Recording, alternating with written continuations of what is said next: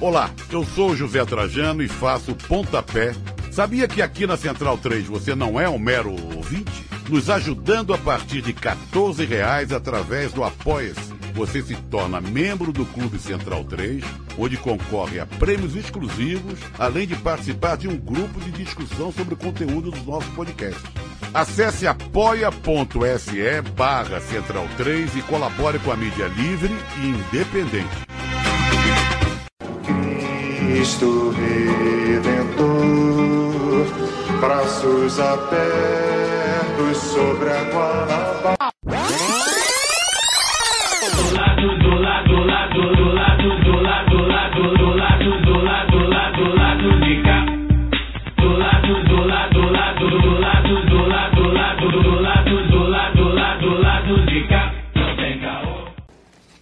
Quero utilizar estes instantes finais para voltar a esta questão destes dois candidatos, que são o centro de uma grande manobra, de um grande envolvimento do povo brasileiro, porque quem não vê que forças poderosas trabalham para colocar esses dois pilantras no segundo turno.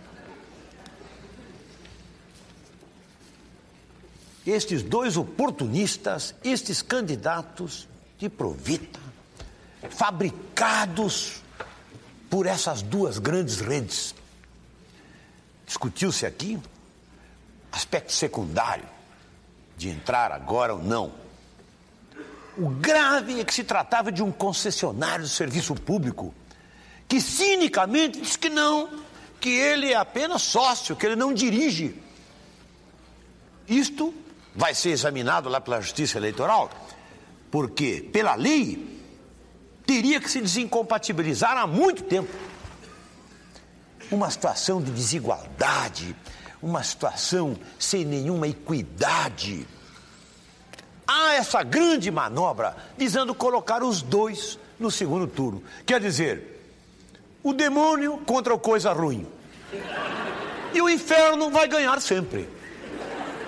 Quer dizer, consideram a você, meu irmão, minha irmã, a você, brasileiro humilde, a você, mulher brasileira humilde, que acompanha isso tudo e se vê, às vezes, fascinada por um desses tipos, que consideram com sete anos de idade com nove anos de idade, com uma mente desse tamanho. É isto que esses, essas grandes forças estão procurando fazer. Vamos juntos dar uma resposta a tudo isso. Olha, se você quiser, se essa for a tua consciência, não vota no Leonel Brizola. Aí há gente digna, competindo leal honestamente. Mas não vota nesses pilantras. Eles estão aí para te enganar, é para tudo continuar como vai. Este país está sendo colonizado, o nosso país está em perigo, a pátria brasileira está em perigo. Estão entregando o nosso país. Você não vê que estão entregando o nosso país? É para continuar na mão de gente irresponsável. Esses dois são dois instrumentos da liquidação dos sonhos deste país. Um povo que pode ter um destino próprio. Vamos junto dizer um não. Escolhe entre nós aqui aquele que você considera capaz de pronunciar esse não que tu tens abafado no teu peito um não rotundo contra tudo que fizeram neste país nestes 25 anos. Olá, ouvintes da Central 3. Hoje é quinta-feira, dia 29 de outubro de 2020. Meu nome é Alcísio Canete e sejam bem-vindos ao episódio 172 do Lado B do Rio. Estou aqui no estúdio Aproebo, com, acompanhado dos painelistas de sempre. Olá, Fagner Torres. Olá, porra, não era para eu ser o primeiro a, a falar, não, porque eu estava rindo aqui com a, com a declaração de apoio do, do escamoso, né, que ocupa a cadeira da presidência. Ele disse que está com Crivella, mas se não quiser votar no Crivella, também está tudo bem. Caralho, é genial, cara. Inacreditável o que está acontecendo com o Brasil, cara. Puta que o pariu. Bom, bom dia a todos, boa tarde, boa noite. É... Prazer mais uma vez estar com vocês aí na edição 172 é, que já foi gravada, né? Daqui a pouco a gente entra com as nossas entrevistas aí do Leonel Brizola Neto, do professor Josemar, muito boas entrevistas. É... O meu primeiro recado, como não poderia. Meu primeiro não, meu prime... é, são dois recados. O primeiro eu vou dar logo de uma vez, que é para um camarada nosso, ouvinte, é, que há algum tempo ele vem pedindo que nós entrevistássemos o professor Josemar, que é o João Tiago Pontes, arroba Tiago Negão. Ele é motorista de aplicativo, se não me engano, em Maricá, né? mas Maricá é ali do lado de São Gonçalo, roda bastante por São Gonçalo, então por isso que ele deve conhecer o professor Josemar. E ele é um ouvinte nosso de, de longa data, de muito tempo, e ele tem uma estratégia que a gente acha fantástica, ele já citou para a gente algumas vezes no Twitter, que ele sempre coloca o lado B para poder tocar no carro para os passageiros dele ouvirem o lado B. Né? Isso para a gente é, é fantástico, porque isso, na minha, na minha visão, é comunicação efetiva, né? de verdade. É o cara que acredita no que a gente fala, que compactua com o que a gente fala e reproduz o que a gente fala né? para as pessoas que estão tá ali no dia a dia com ele, né? que estão é, é, é, usufruindo vamos dizer assim, da força de trabalho dele enquanto motorista de aplicativo. Uma das das categorias mais precarizadas né, é, é, de todas né, no capitalismo atual, está entre as mais precarizadas de todas, não tem direito nenhum, né, se ficar doente, tá, se o carro quebrar está ferrado, não tem nenhum respaldo das empresas, não tem nenhuma segurança estatal, né? É, no entanto, ele está aí, está na luta, está trabalhando em plena pandemia, está trabalhando e não esquece de que a nossa vida é coletiva. Então ele leva, além de absorver os conteúdos que a gente traz aqui no podcast, ele leva para frente, leva para as pessoas, debate com os passageiros. Isso é impagável, né, cara? Isso é impagável. É... Se cada. Porra, se existissem outros João, João Chiagos aí, é... porra, eu não sei, cara. A gente a gente estaria ainda melhor do que está. O lado B dizendo, né? O Brasil, infelizmente, ainda vai faltar, falta um pouco ainda para melhorar. Mas aí eu vou entrar agora num assunto que também tem, que tem totalmente a ver com, com, com, com o Brasil, né? Que é o assunto Boulos, né? Já a gente já vem falando, a gente entrevistou o Boulos aqui, inclusive, na, na edição de 1 de maio, né? Antes de começar a campanha eleitoral. É, quem quiser, quem está chegando agora e não sabe, quiser ouvir o programa lá, busca, não lembro exatamente, mas já foi durante a pandemia, porque foi em maio. Né? É, houve o programa com bolos, a gente eu pretendo trazer ele à tona no Twitter aí antes das eleições de novo, para a galera ouvir, quem não ouviu ainda. E eu quero falar sobre bolos, né, porque a gente vem acompanhando com muita atenção a eleição, a eleição em, em, São Paulo, né, uma das eleições mais importantes do Brasil, se não a mais importante. E ele vem crescendo, né, exponencialmente na campanha e isso tem, isso tem é, relação direta com, com o fato né, do, do russomano estar sendo, está derretendo, né, o Russomano mesmo não é o candidato da, de quem eu vou falar, que são as, a, as oligarquias da, das comunicações, né? mais precisamente a Folha de São Paulo e o Estado de São Paulo. São empresas que representam a burguesia, estão ali para representar os interesses da burguesia, porque fazem parte dela. Portanto, são nossas inimigas, né? são nossas inimigas de classe. Eu sempre digo né, que, no eventual revolução, a redação da Folha de São Paulo e, da, e do Estadão elas deixariam de existir. Né? É, virariam redações revolucionárias. É, são organizações, são empresas que defendem e isso está muito claro nesse momento atual. Né? Que o Boulos vem subindo na, nas pesquisas e vem tendo matérias é, no sentido de pichar a imagem dele sistemáticas, diárias? E, e, não são matérias, né? Não, assim, não são matérias, né? são são textos sensacionalistas, né? Como é, próprios para geração de fake news da extrema direita, né? É o caso da questão dos, dos 500 eles, eles são eles próprios geração de fake news. O que o, o, o, a questão dos 579 reais aí agora no submundo do WhatsApp já virou 580 mil, né? Que ele não teria declarado, né? Hoje saiu a notícia de que ele mentiu com relação ao currículo, o que também não é verdade, assim. É, então, a, a, minha abertura. É a questão é do muito... vínculo lá, né? Da, é a é... questão do vínculo. Perguntaram é. para a escola que ele dava aula. É. Vamos dar aula aí? É tipo, deu aula até 2019 e 2020 não foi possível continuar com o contrato por causa da pandemia. Exatamente. Aí é, instituição nega vínculo atual com o Boulos. É isso. E não é só o Boulos, né? Isso, tá, isso tem sido feito com a Manuela Dávila em Porto Alegre também, né? Ontem saiu uma notícia: candidatos erram dados sobre a prefeitura a e tal. E aí, os candidatos, quem era a capa da matéria? A capa era a Manuela Dávila, entendeu? E o dado que foi errado, assim, é um dado ridículo. Sabe, assim, uma coisa ela, ridícula. Ela falou no debate que 3% da população de Porto Alegre se move, se e, locomove é por aplicativos. E, é e era 5%. E ela falou que Porto Alegre era a segunda é. maior índice de tuberculose entre as capitais e a quarta. Pois é, e assim, é, há um interesse muito claro dessas empresas de comunicação a manterem, a manterem os, status, os, os status quo da situação. Né? O interesse da Folha de São Paulo é que Bruno Cova seja eleito prefeito do estado de São Paulo também, assim como do Grupo Zero Hora, creio eu, que todos podem ser eleitos, menos a Manuela Dávila, né?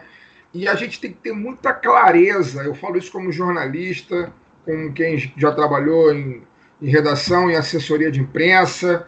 É, existe um interesse claro dessas empresas, essas empresas são anti-esquerdistas, essas empresas são anticomunistas, elas são capazes de apoiar o Bolsonaro é, para poder prejudicar um candidato da esquerda. Isso já ficou muito claro desde 2018 para cá com a tal da história de uma escolha muito difícil, que é, quando o Estadão diz que a escolha é muito difícil entre Bolsonaro e Haddad, na verdade ela está dizendo que a escolha é fácil, tem que votar no Bolsonaro. Né? Porque entre Bolsonaro e Haddad não pode haver escolha difícil. Né? Então isso acaba se repetindo agora em 2020, é no caso com Bolos, aqui é, com a Manuela Dávila também. Acredito que em Belém também o Edmilson pode estar sofrendo com isso, embora ele esteja disparado na liderança. Né? Aqui no Rio a gente não tem ainda diretamente isso, porque os dois candidatos que estão à frente são dois da direita.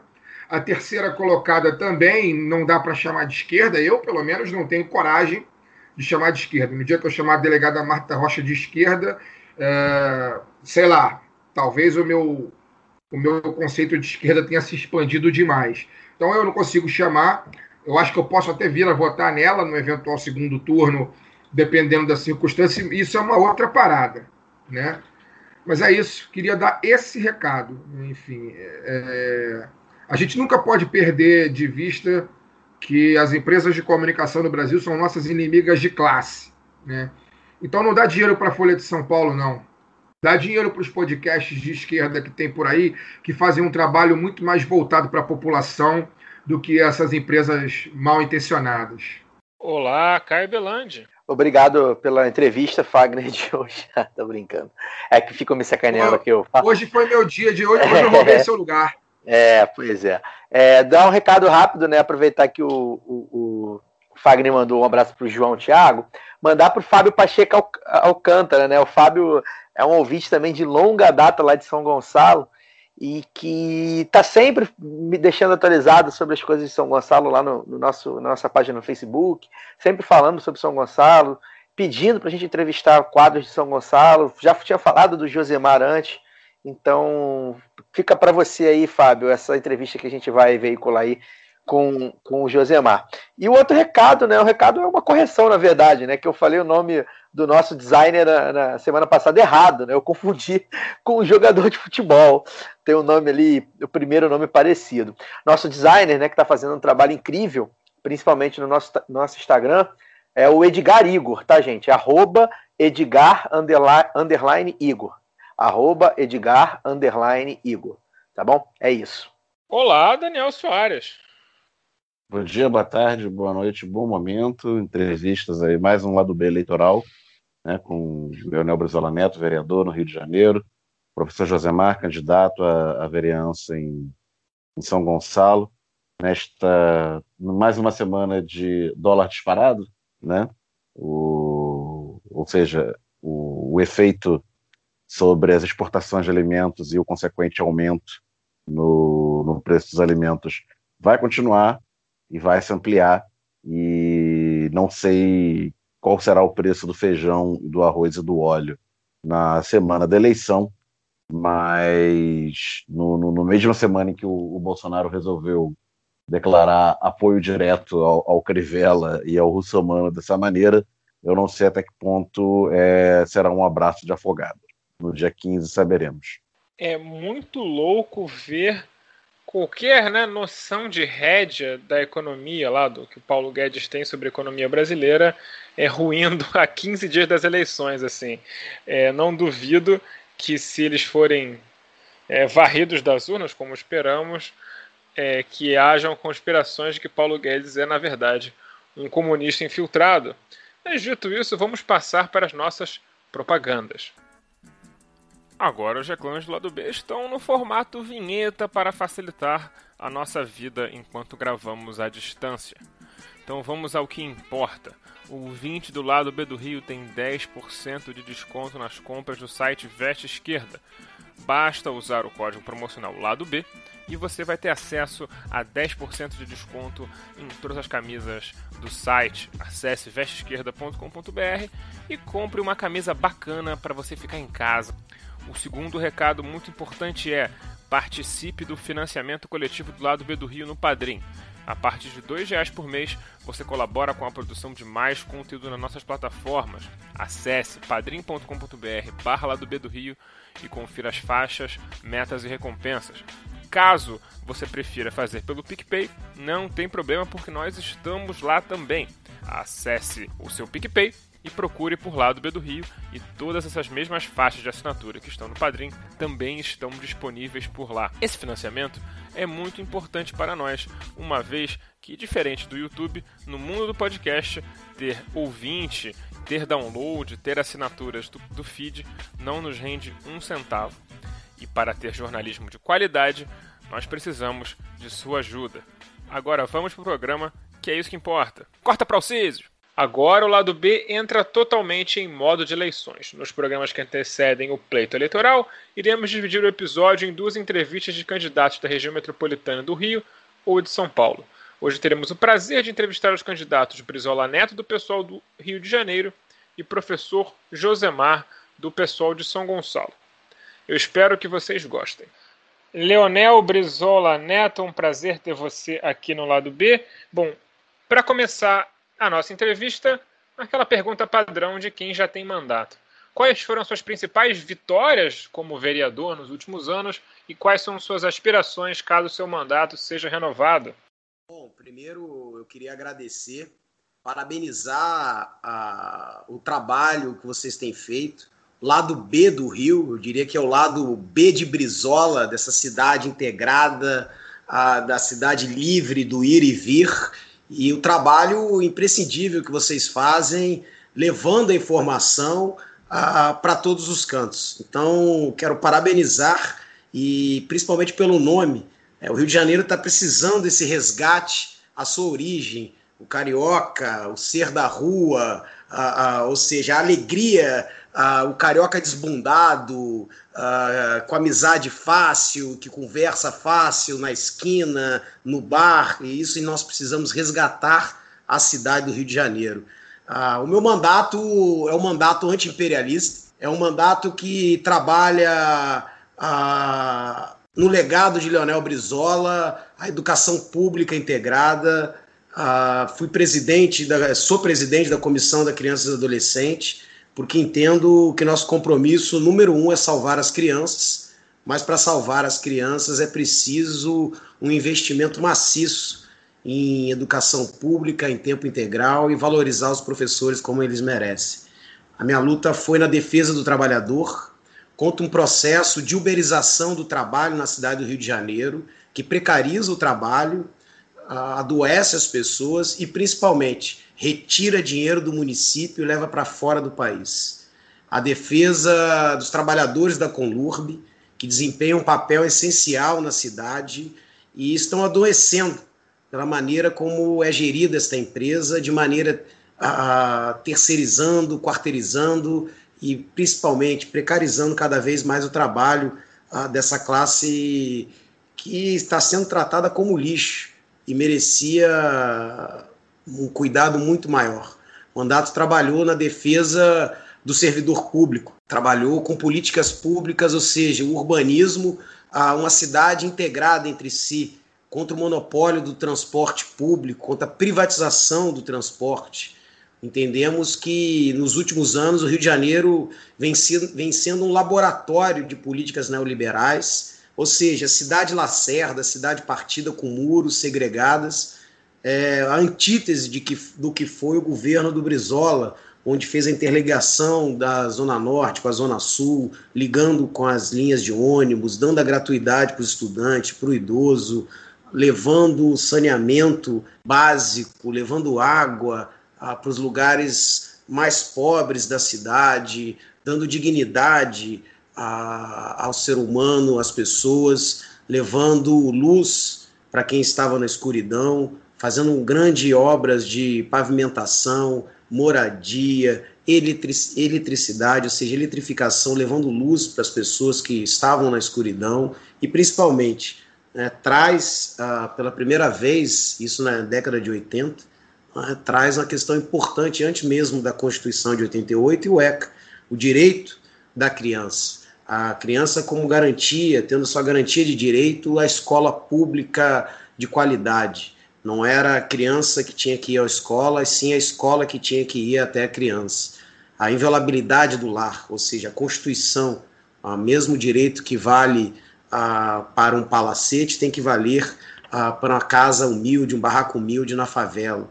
Então, pensar a política do município como um todo, sempre entendendo que é justamente no município que se dá a luta da propriedade, ou seja, da morada, da comida. É ali que nasce a questão da regionalidade na nação e o mundo.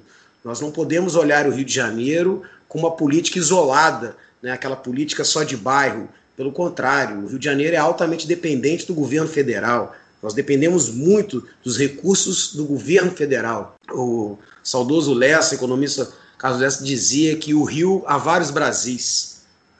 E quando o Rio vai, quando o Brasil vai mal, o Rio de Janeiro também vai mal. E é o retrato de fato que tem acontecido na nossa cidade. Então, trabalhei muito no meu mandato ah, para aprovar leis de fato que faziam com esse diálogo.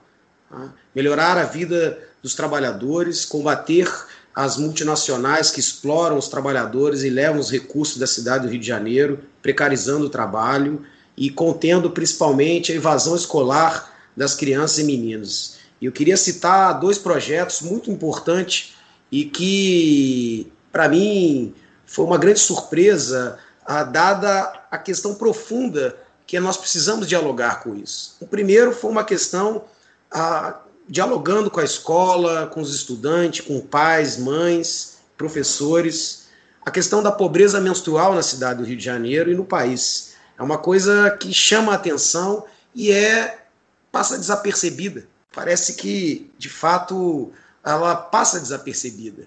E há uma evasão escolar muito grande das meninas, que ficam até 50 dias. Há casos de meninas que utilizavam miolo de pão, papel de jornal. Então, antes de tudo, é uma questão de saúde pública.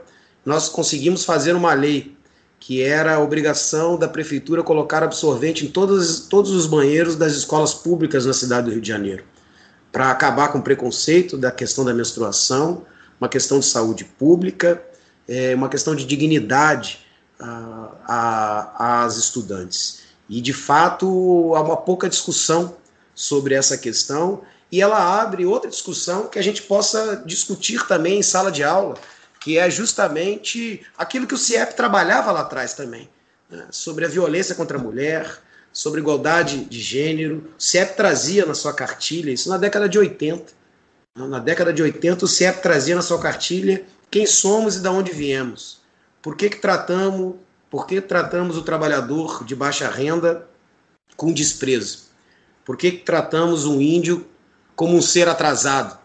Por que, que tratamos as meninas para submissão, repetindo os mesmos equívocos da sociedade? Por que, que o negro tem a necessidade de alisar seus cabelos, perdendo sua negritude? Por que, que o Brasil se isola perante seus irmãos latino-americanos? Ou seja, ali a espinha dorsal para que a gente quebrasse esse modelo neoliberal, para quebrar esse racismo estrutural e esse machismo estrutural. Então, trabalhamos muito nessa área também, dialogando com os trabalhadores da educação. E um desses projetos foi justamente a questão da pobreza menstrual e a obrigatoriedade de colocar absorvente nas escolas. Outra questão que também é pouco discutida no nosso país, e é uma questão grave, que é a questão dos sapatos aos alunos da escola pública.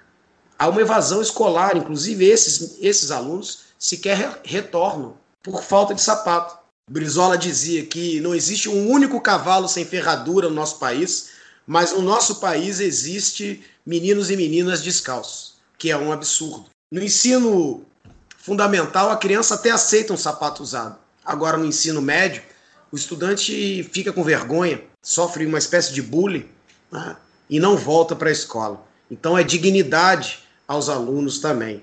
Agora, uma questão fundamental que nós combatemos este ano e que eu aprofundei muito o estudo, que é justamente o que está por trás do Crivella. É uma questão que nós temos por obrigação debater, porque é uma eminência não da destruição da democracia, mas sim do próprio processo civilizatório, que é este poder hegemônico que está se criando no nosso país da Igreja Universal do Reino de Deus, que eu chamo Igreja Multinacional Reino do Dinheiro.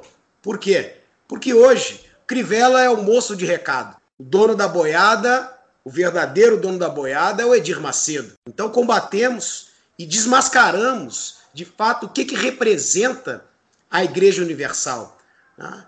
Ela é dona de jornal, tem uma tiragem de 3 milhões de jornais, 3 milhões e meio de jornais, a Folha Universal. É dona de várias rádios, é dona de, da TV Record, da CNN Brasil, que, aliás, no país aqui, tem um papel reacionário pró-Trump, diferente da CNN americana, que tem um papel mais progressista e é contra o Trump. Aqui tem esse papel reacionário porque é uh, o, Edir, o Edir Macedo é um testa de ferro. E agora, além do partido político, republicanos, ela é dona de um banco, o Banco Renner, que o Guedes acabou de dar para o Edir Macedo. Ou seja, quem tem uma força dessa tem por objetivo um, um controle uh, do poder total. Esse é o objetivo. Tanto que Edir Macedo tem nos seus livros Nada a Perder um projeto claro para que ele possa ter poder econômico, é preciso ter poder político. Então o Crivella não escolheu ser senador, candidato a governador, ser candidato a, pre, a, a, a prefeito da cidade. Quem escolhe é o Conselho de Bispos da Universal. É ela que escolhe. Então, entre ficar com, é ficar com o povo e ficar com a igreja, eles ficam com a igreja. E ficou claro na administração do Crivella que é um projeto piloto né, dessa implementação de uma república gospel miliciana que está sendo estabelecida no Brasil e que é uma das bases de apoio fortíssima do governo Bolsonaro e que tem esse ovo da serpente no Rio de Janeiro. Vejam só, camaradas. Edir Macedo nasce no, é do Rio de Janeiro, vamos dizer aqui, ele tem seu poder inicial no Rio de Janeiro. É nomeado pelo Carlos Lacerda na Loterge. É nomeado pelo Carlos Lacerda na Loterge.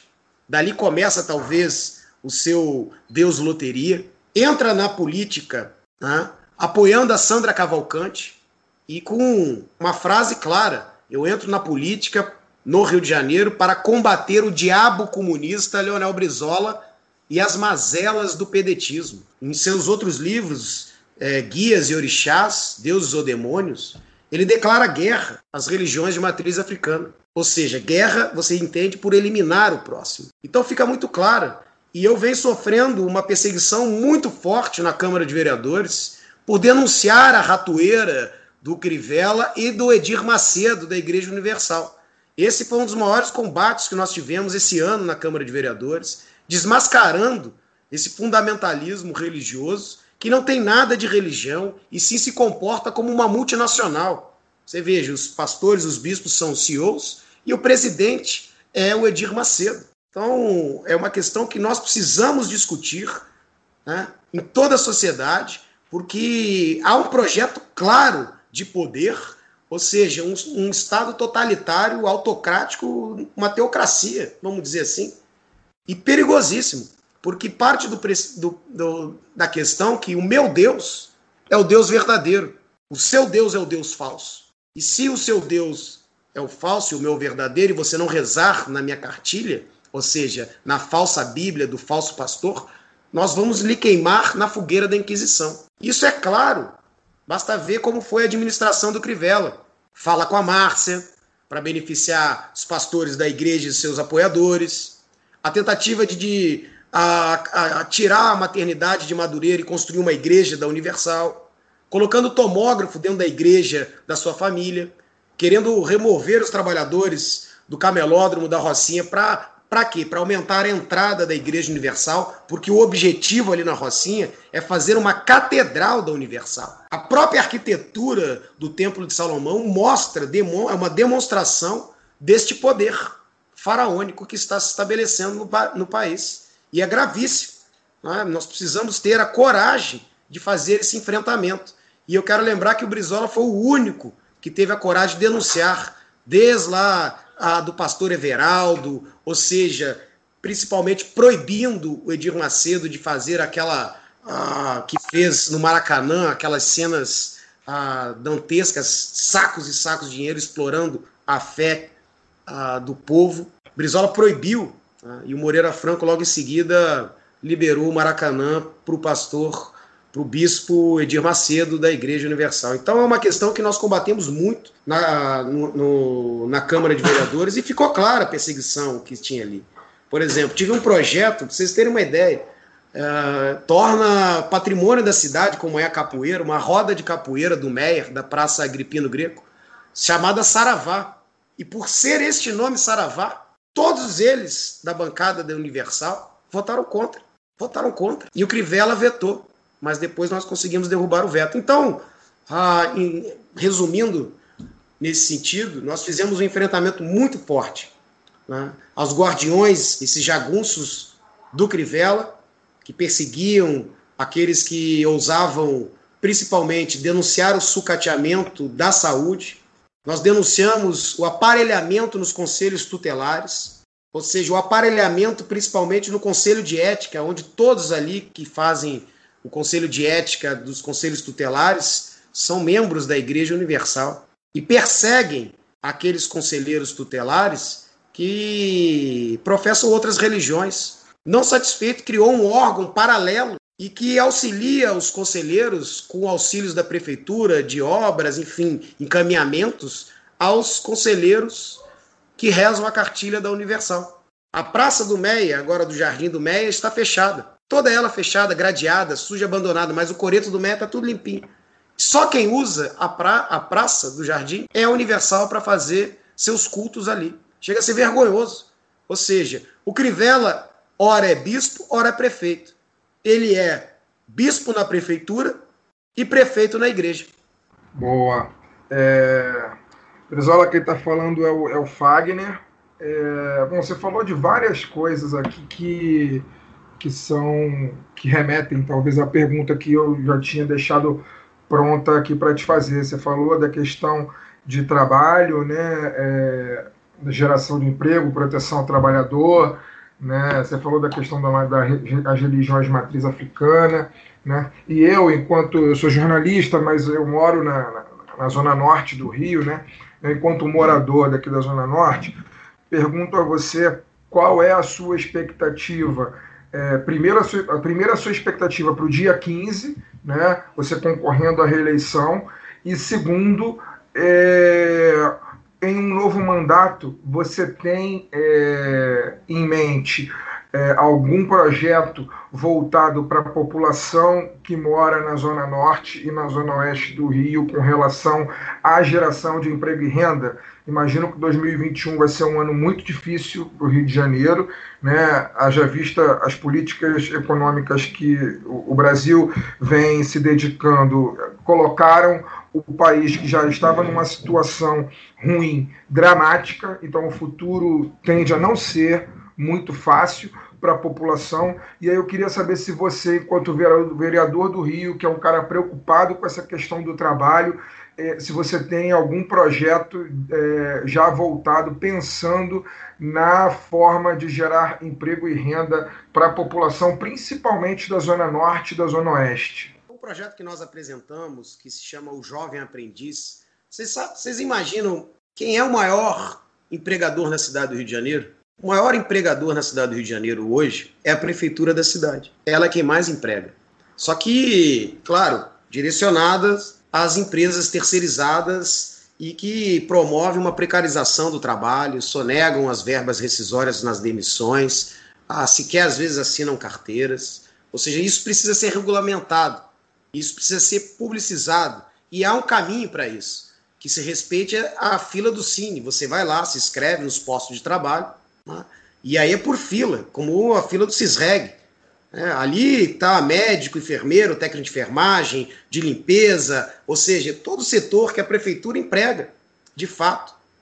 Porque o que, que acontece? Se contrata uma empresa, ou seja, ganha a licitação, essa empresa não tem sequer funcionar e ela começa a, a não terceirizar, a quarteirizar. E aí você vai promovendo justamente a precarização a, do trabalho, ou seja, trabalhadores que recebem baixos salários e acaba o trabalho de fato sendo extenuante. Agora, nós apresentamos um projeto de jovem aprendiz. A obrigatoriedade da prefeitura contratar nas suas terceirizações, vamos dizer assim, todos os seus contratos, o programa do jovem aprendiz, para que possa dar a possibilidade para a juventude de ter o primeiro emprego. A dificuldade da juventude de ter o primeiro emprego. Agora, nós precisamos retomar obras na cidade. Nós precisamos continuar a Via Light, que acaba ali em Madureira e não foi nunca terminado. Nós precisamos retomar diversas obras da cidade, recuperação de viaduto, recuperação de escola. Isso gera emprego, gera renda. Nós travamos uma luta muito grande na permanência do Imperator na Zona Norte. E a prefeitura praticamente sequer quis disputar com o governo do estado ou fazer uma reunião no sentido de permanecer nós precisamos recuperar a parte cultural da Zona Norte. Quantas lonas culturais estão aí abandonadas que poderiam ser ali um polo de cultura, de emprego, de geração de renda? Nós temos um projeto muito importante que dialoga com a agricultura familiar, ou seja, a obrigatoriedade de se colocar na merenda escolar produtos orgânicos da agricultura familiar, um dinheiro que vem casado de Brasília, no Programa Nacional de Merenda na Escola, promovido pelo presidente Lula e depois aprimorado pela presidente Dilma, que vem dinheiro, dinheiro direto de Brasília para a escola, ou seja, uma, uma facilidade. E a isso você transforma, de fato, você gera renda, distribui renda comprando dos produtores locais. Há agricultura familiar na Zona Norte também. Podendo ser recuperado. Madureira tinha, o espaço foi perdido. Você pode recuperar nessas inúmeras comunidades, você pode recuperar as hortas comunitárias, além de outras questões que você possa recuperar na cidade. Agora a Zona Norte está praticamente abandonada.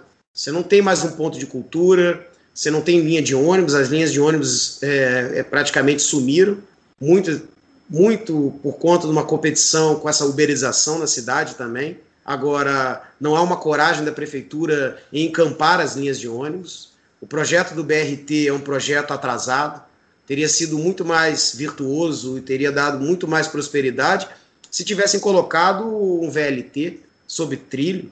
Né? Você não rasgaria a cidade ao meio, você não rasgaria um lado ou outro, dificultando as pessoas a, a, a transitarem de um lado para o outro. Agora, eu vejo que falta políticas públicas para desenvolvimento da Zona Norte. A principal questão que nós temos que fazer no Rio de Janeiro é a retomada do trabalho. Nós precisamos de qualquer maneira, incentivar e fomentar o trabalho. E aí a grande questão é acabar com a burocracia. Por exemplo, nossa proposta para o comércio. São duas questões que o Rio de Janeiro tem que dialogar para que a gente possa recuperar a saúde financeira da cidade. Lembrando que a prefeitura não é uma prefeitura, não é igual ao governo do estado. Que o governo do estado tem um problema de receita grave. A prefeitura só esse ano tem 6 bilhões a mais do que o ano passado em caixa. Ou seja, então numa pandemia, né, fechou o comércio, ou seja, ela arrecada bem ainda. Não é uma prefeitura com problemas de orçamento ela está, ela está gastando mal este orçamento. Então, dinheiro tem. Dinheiro em caixa também tem. Crivella aumentou os impostos do IPTU, de TBI, SS, ou seja, teve um aumento de receita. Qual era a grande jogada que nós precisamos trabalhar com comércios?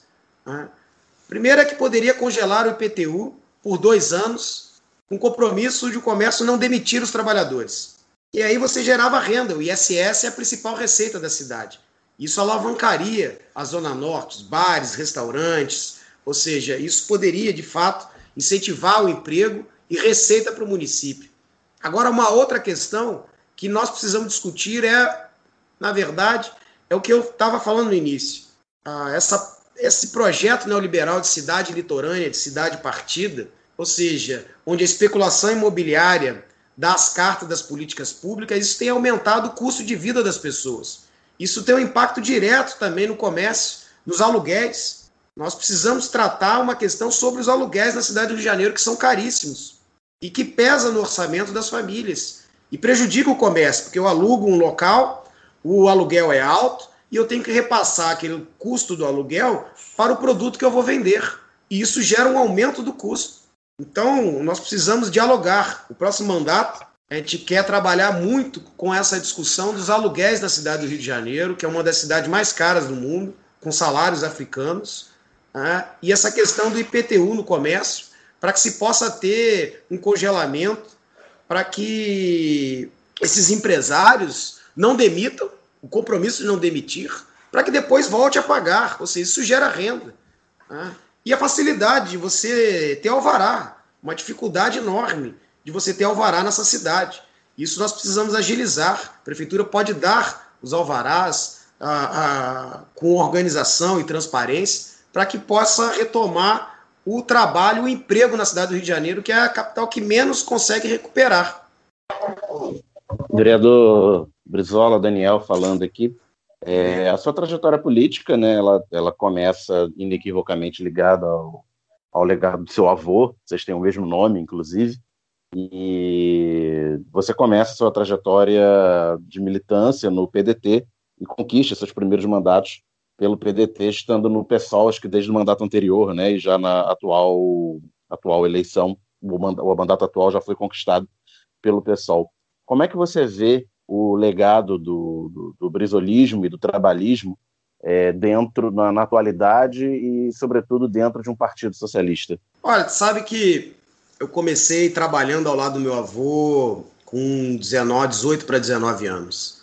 Eu tive o privilégio uh, de uma espécie de uh, secretário particular, enfim, comecei na máquina de Xerox, comecei no fax, o Brizola naquela época adorava, o fax era uma novidade, uh, e depois no telefone. Ali eu tive a oportunidade de entender o Brizola conversando com o mundo inteiro, quem ele atendia, quem ele não atendia, conforme a política da atualidade naquela ocasião, né, da contextualização da política naquela época. E para mim foi uma aula maior do que qualquer universidade.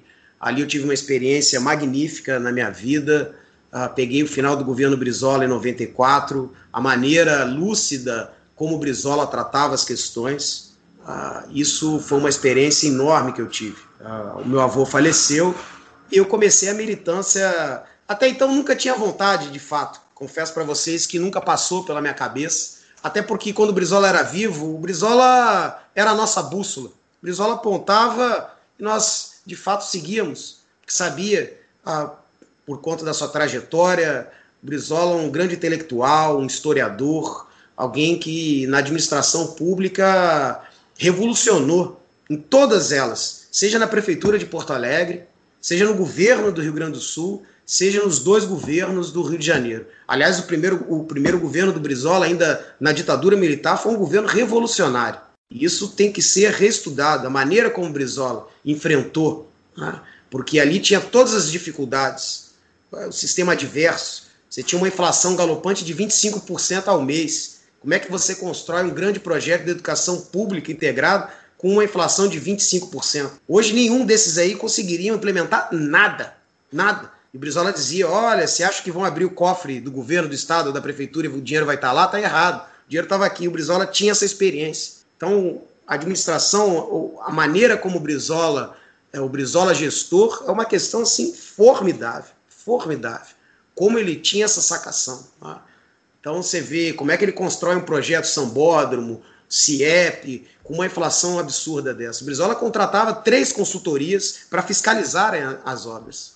Acabava antes do prazo e ainda às vezes devolvia dinheiro. Isso era uma coisa que não acontece hoje em dia de maneira alguma. Então esse compromisso público né, a história do Brizola é uma verdadeira história de amor ao povo brasileiro. Então, comecei, depois da morte do meu avô, e que foi um baque muito grande, militando, comecei de fato a militar dentro do PDT, dentro das zonais, formei 97, 90, 98 zonais no município, formando cada zonal tinha no mínimo 35 pessoas. Dali, ali a gente elegia uma executiva e formava o diretório municipal.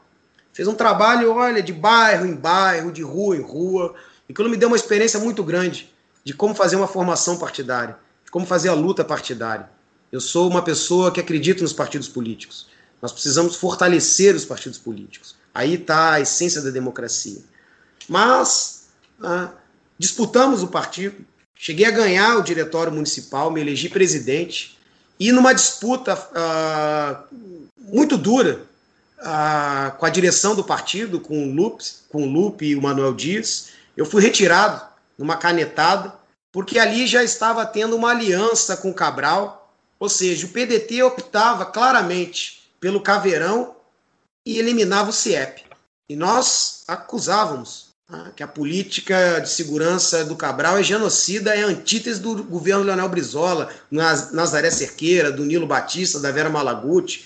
Essa não era a essência do PDT. Aquilo ali estava sendo desvirtuada, a essência socialista do PDT, né, convertida em cargos. Ou seja, a, eu chamava o Carlos Lupe de Charles Lupe I, né, o imperador, porque ele era presidente do diretório municipal, diretório estadual, presidente de outros diretórios regionais de outros estados e presidente ad eterno uh, nacional. Se tivesse presidência do PDT na Lua, ele era presidente. E ah, houve um confronto muito forte. Me lembro de uma reunião ali, a Cidinha Campos, falecido. Ah, enfim, agora me esqueci o nome dele. Tinha um programa de polícia e que batia nos direitos humanos, Wagner Montes, né? criticando o Brizola claramente com a política de segurança. Ou seja, o Brizola é, é o primeiro a colocar a Constituição, de fato, nas favelas, o direito de ir e vir a inviolabilidade do lar, a dignidade humana em primeiro lugar, ou seja, o Estado democrático de direito. E ali começou sendo rasgado isso tudo.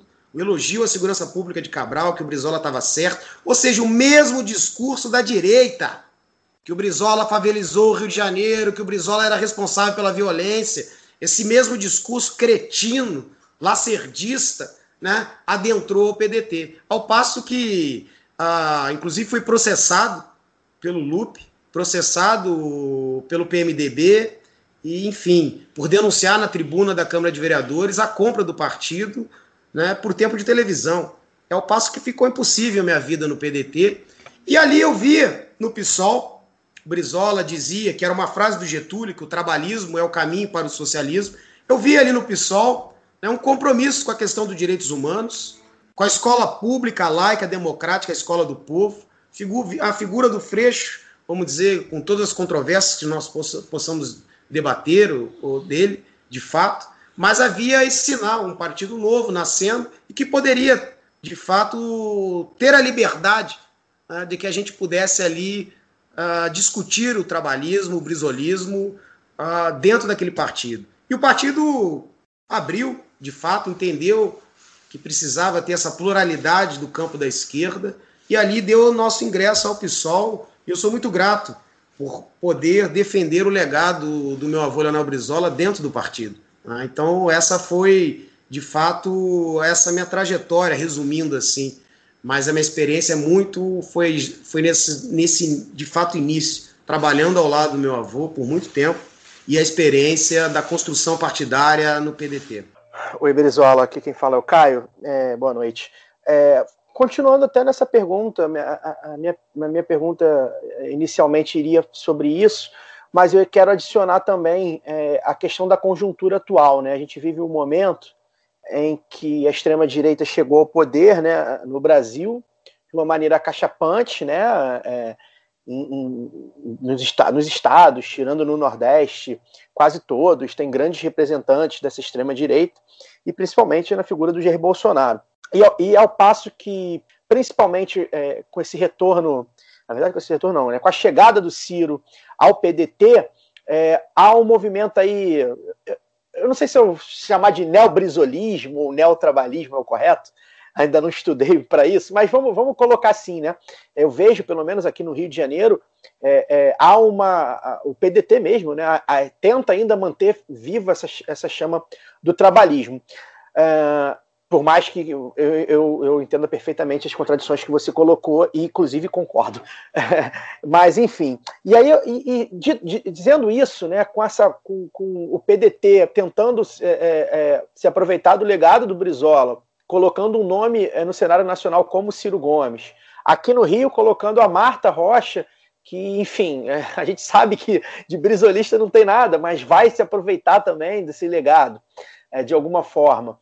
É, e a notícia de hoje, né, que, que, o, que o Lula do PT e o Ciro Gomes estão conversando aí e pode ser que, enfim, seja um começo de uma diminuição da animosidade. Eu queria saber como é que você, é, primeiro, é, completando a pergunta, né, vê esse neobrizolismo aí dos, de outros quadros que nada tem a ver com o Brizola de 20, 30 anos, né, quando o Brizola era vivo, é, pelo contrário, alguns deles estavam frontalmente rivais ao Brizola, e ao mesmo tempo queria que você falasse também, na conjuntura atual do Brasil, como é que você vê uh, essa questão uh, da frente ampla, né, digamos assim, que é uma questão que é muito debatida. Eu tenho, eu tenho perguntado para vários quadros políticos, com mandato ou sem, que têm passado por aqui. Né? Muita gente discorda, outros concordam, outros são mais flexíveis, outros são menos. Então, eu queria que você falasse um pouco é, dessa essa chance de frente ampla, se há, se você é a favor, uh, e, e, já analisasse com isso essa questão aí desse, desse neotrabalhismo aí que o pessoal está tentando se aproveitar uh, do legado do Brizola. Olha, Bom, sem sombra de dúvida, o Ciro Gomes trouxe esse resgate. Isso uh, nós temos que ser justo sobre essa questão. Isso, isso é bacana. Entrou, tem uma juventude muito bacana adentrando no PDT, coisa que não existia antes não, não é verdade? Mas no Rio de Janeiro ainda não. Isso está é, muito morto ainda. Né? Mas o Ciro traz esse debate. Não quero dizer que o Ciro é brisolista, mas se ele respeita e traz, eu tenho certeza que ele uh, pode evocar o Brizola, em si, mas a sua prática, a sua essência não é ó, o brisolismo uh, de Leonel Brizola. O maior símbolo dessa contradição, Caio, você vê a rosa socialista do partido no slogan foi mudado pelo símbolo da polícia. Quer dizer, com todo respeito, né, é, ou seja, sai o CIEP e entra a carteirada da polícia. E isso, para mim, eu tenho uma dificuldade enorme, porque entendo e sei que essa direção partidária não tem compromisso algum com o legado de Leonel Brizola. Tanto que Charles Lupe I já declarou que nos municípios vale qualquer tipo de acordo. Ou seja, é a antítese da prática política de Leonel Brizola. Isso, para mim, eu estou certo. Agora, nacionalmente, em alguns estados, começa a se resgatar isso. E a juventude começa a perguntar, começa a entender ah, como é que é a história do Brizola. Né? Começa a ir na legalidade. O Brizola prefeito, o Brizola governador.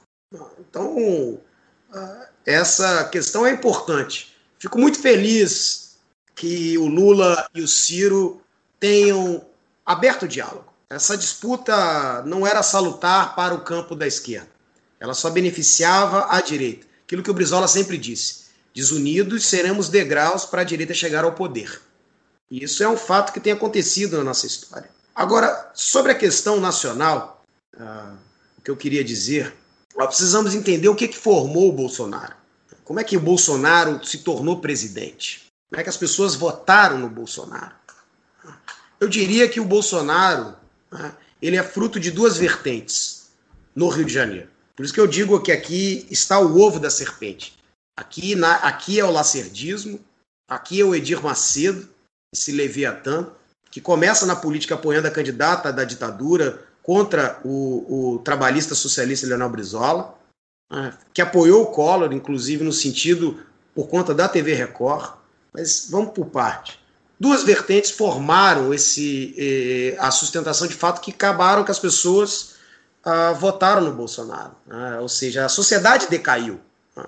O Bolsonaro, vamos dizer, seria um neolacerdista piorado, né, medíocre, vamos dizer, mas é um, é um fruto disso. Uma é o sistema de televisão.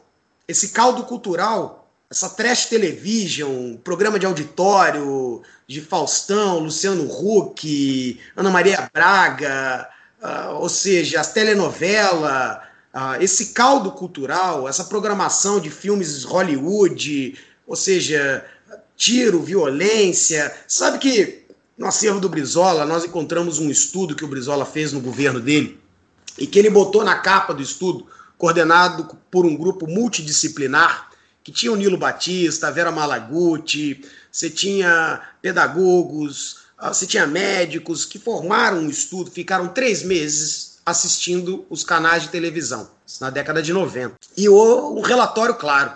Tá? A capa era o exterminador do futuro. Mostrava o grau de violência na televisão, de todos os tipos de crimes a serem cometidos na televisão. E 70% deles era na grade de manhã também infantil, no horário que as crianças assistiam. Esse é um relatório, um estudo profundo que teve do governo do estado na década de 90 e que mostrava já esse caminho.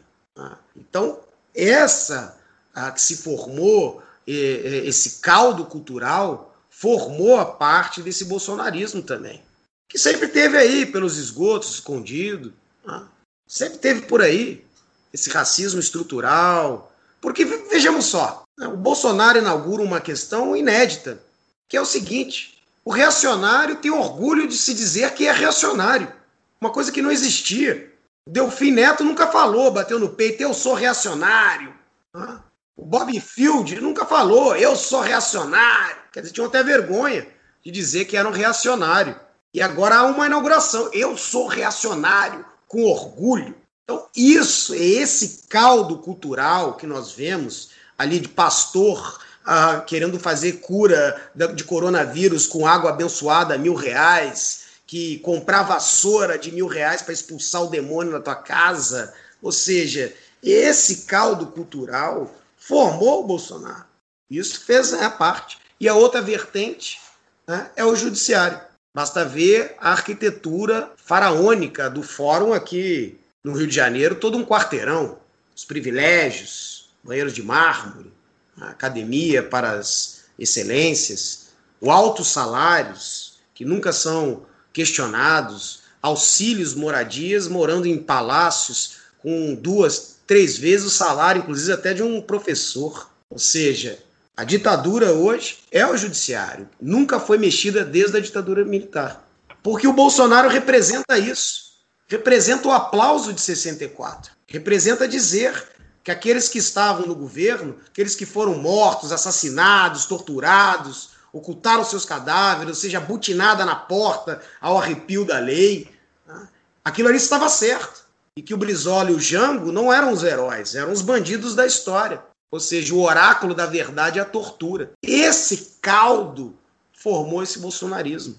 Pô, você veja aqui, vamos relembrar a TV Globo. Me lembro, inclusive, vamos lá atrás, no debate do Collor com o Lula. Collor com uma, pá, uma pilha de pastas, parecia dossiê, ameaçando o Lula. Olha aqui o Lula, o Lula ficou nervoso tal, ah, né? Tava na, não tinha tanta experiência. Ali se deu já a primeira fake news nacional. E depois o Bolsonaro, na bancada com William Bonner, apresenta uma cartilha gay falsa que não tinha sequer a chancela do MEC, era um livro privado que você comprava, inclusive para fase adulta, para fase de adolescente. E o jornal sequer esclareceu. Acho que o William Bonner ficou até constrangido. Não, não mostre isso aqui, deputado, que horror! Olha família! Pá! Quer dizer, porra, que, que, que absurdo é esse? Isso é jornalismo de verdade? Que história é essa? Era para ter sido desmentido ali na hora, em cadeia nacional. Quer dizer, esse complexo da mamadeira de piroca e a cartilha gay, que é uma tremenda fake news, mas a fake news nasce lá atrás.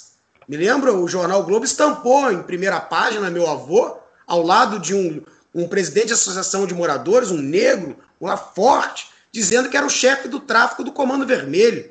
Reportagem do Merval Pereira. E perdeu na justiça, teve que pedir desculpa e ressarcir o Brizola. Quer dizer, lá, essa, a origem da fake news é lá.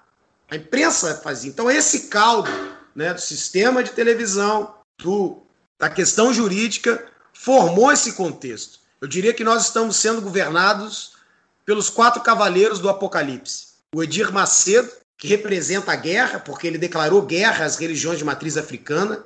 E declarar guerra, você quer eliminar o inimigo, ou seja, é a nossa ancestralidade quem somos, de onde viemos, aquilo que o Darcy falou, o povo brasileiro. O Guedes, né, que vai trazer a peste, está trazendo a fome novamente.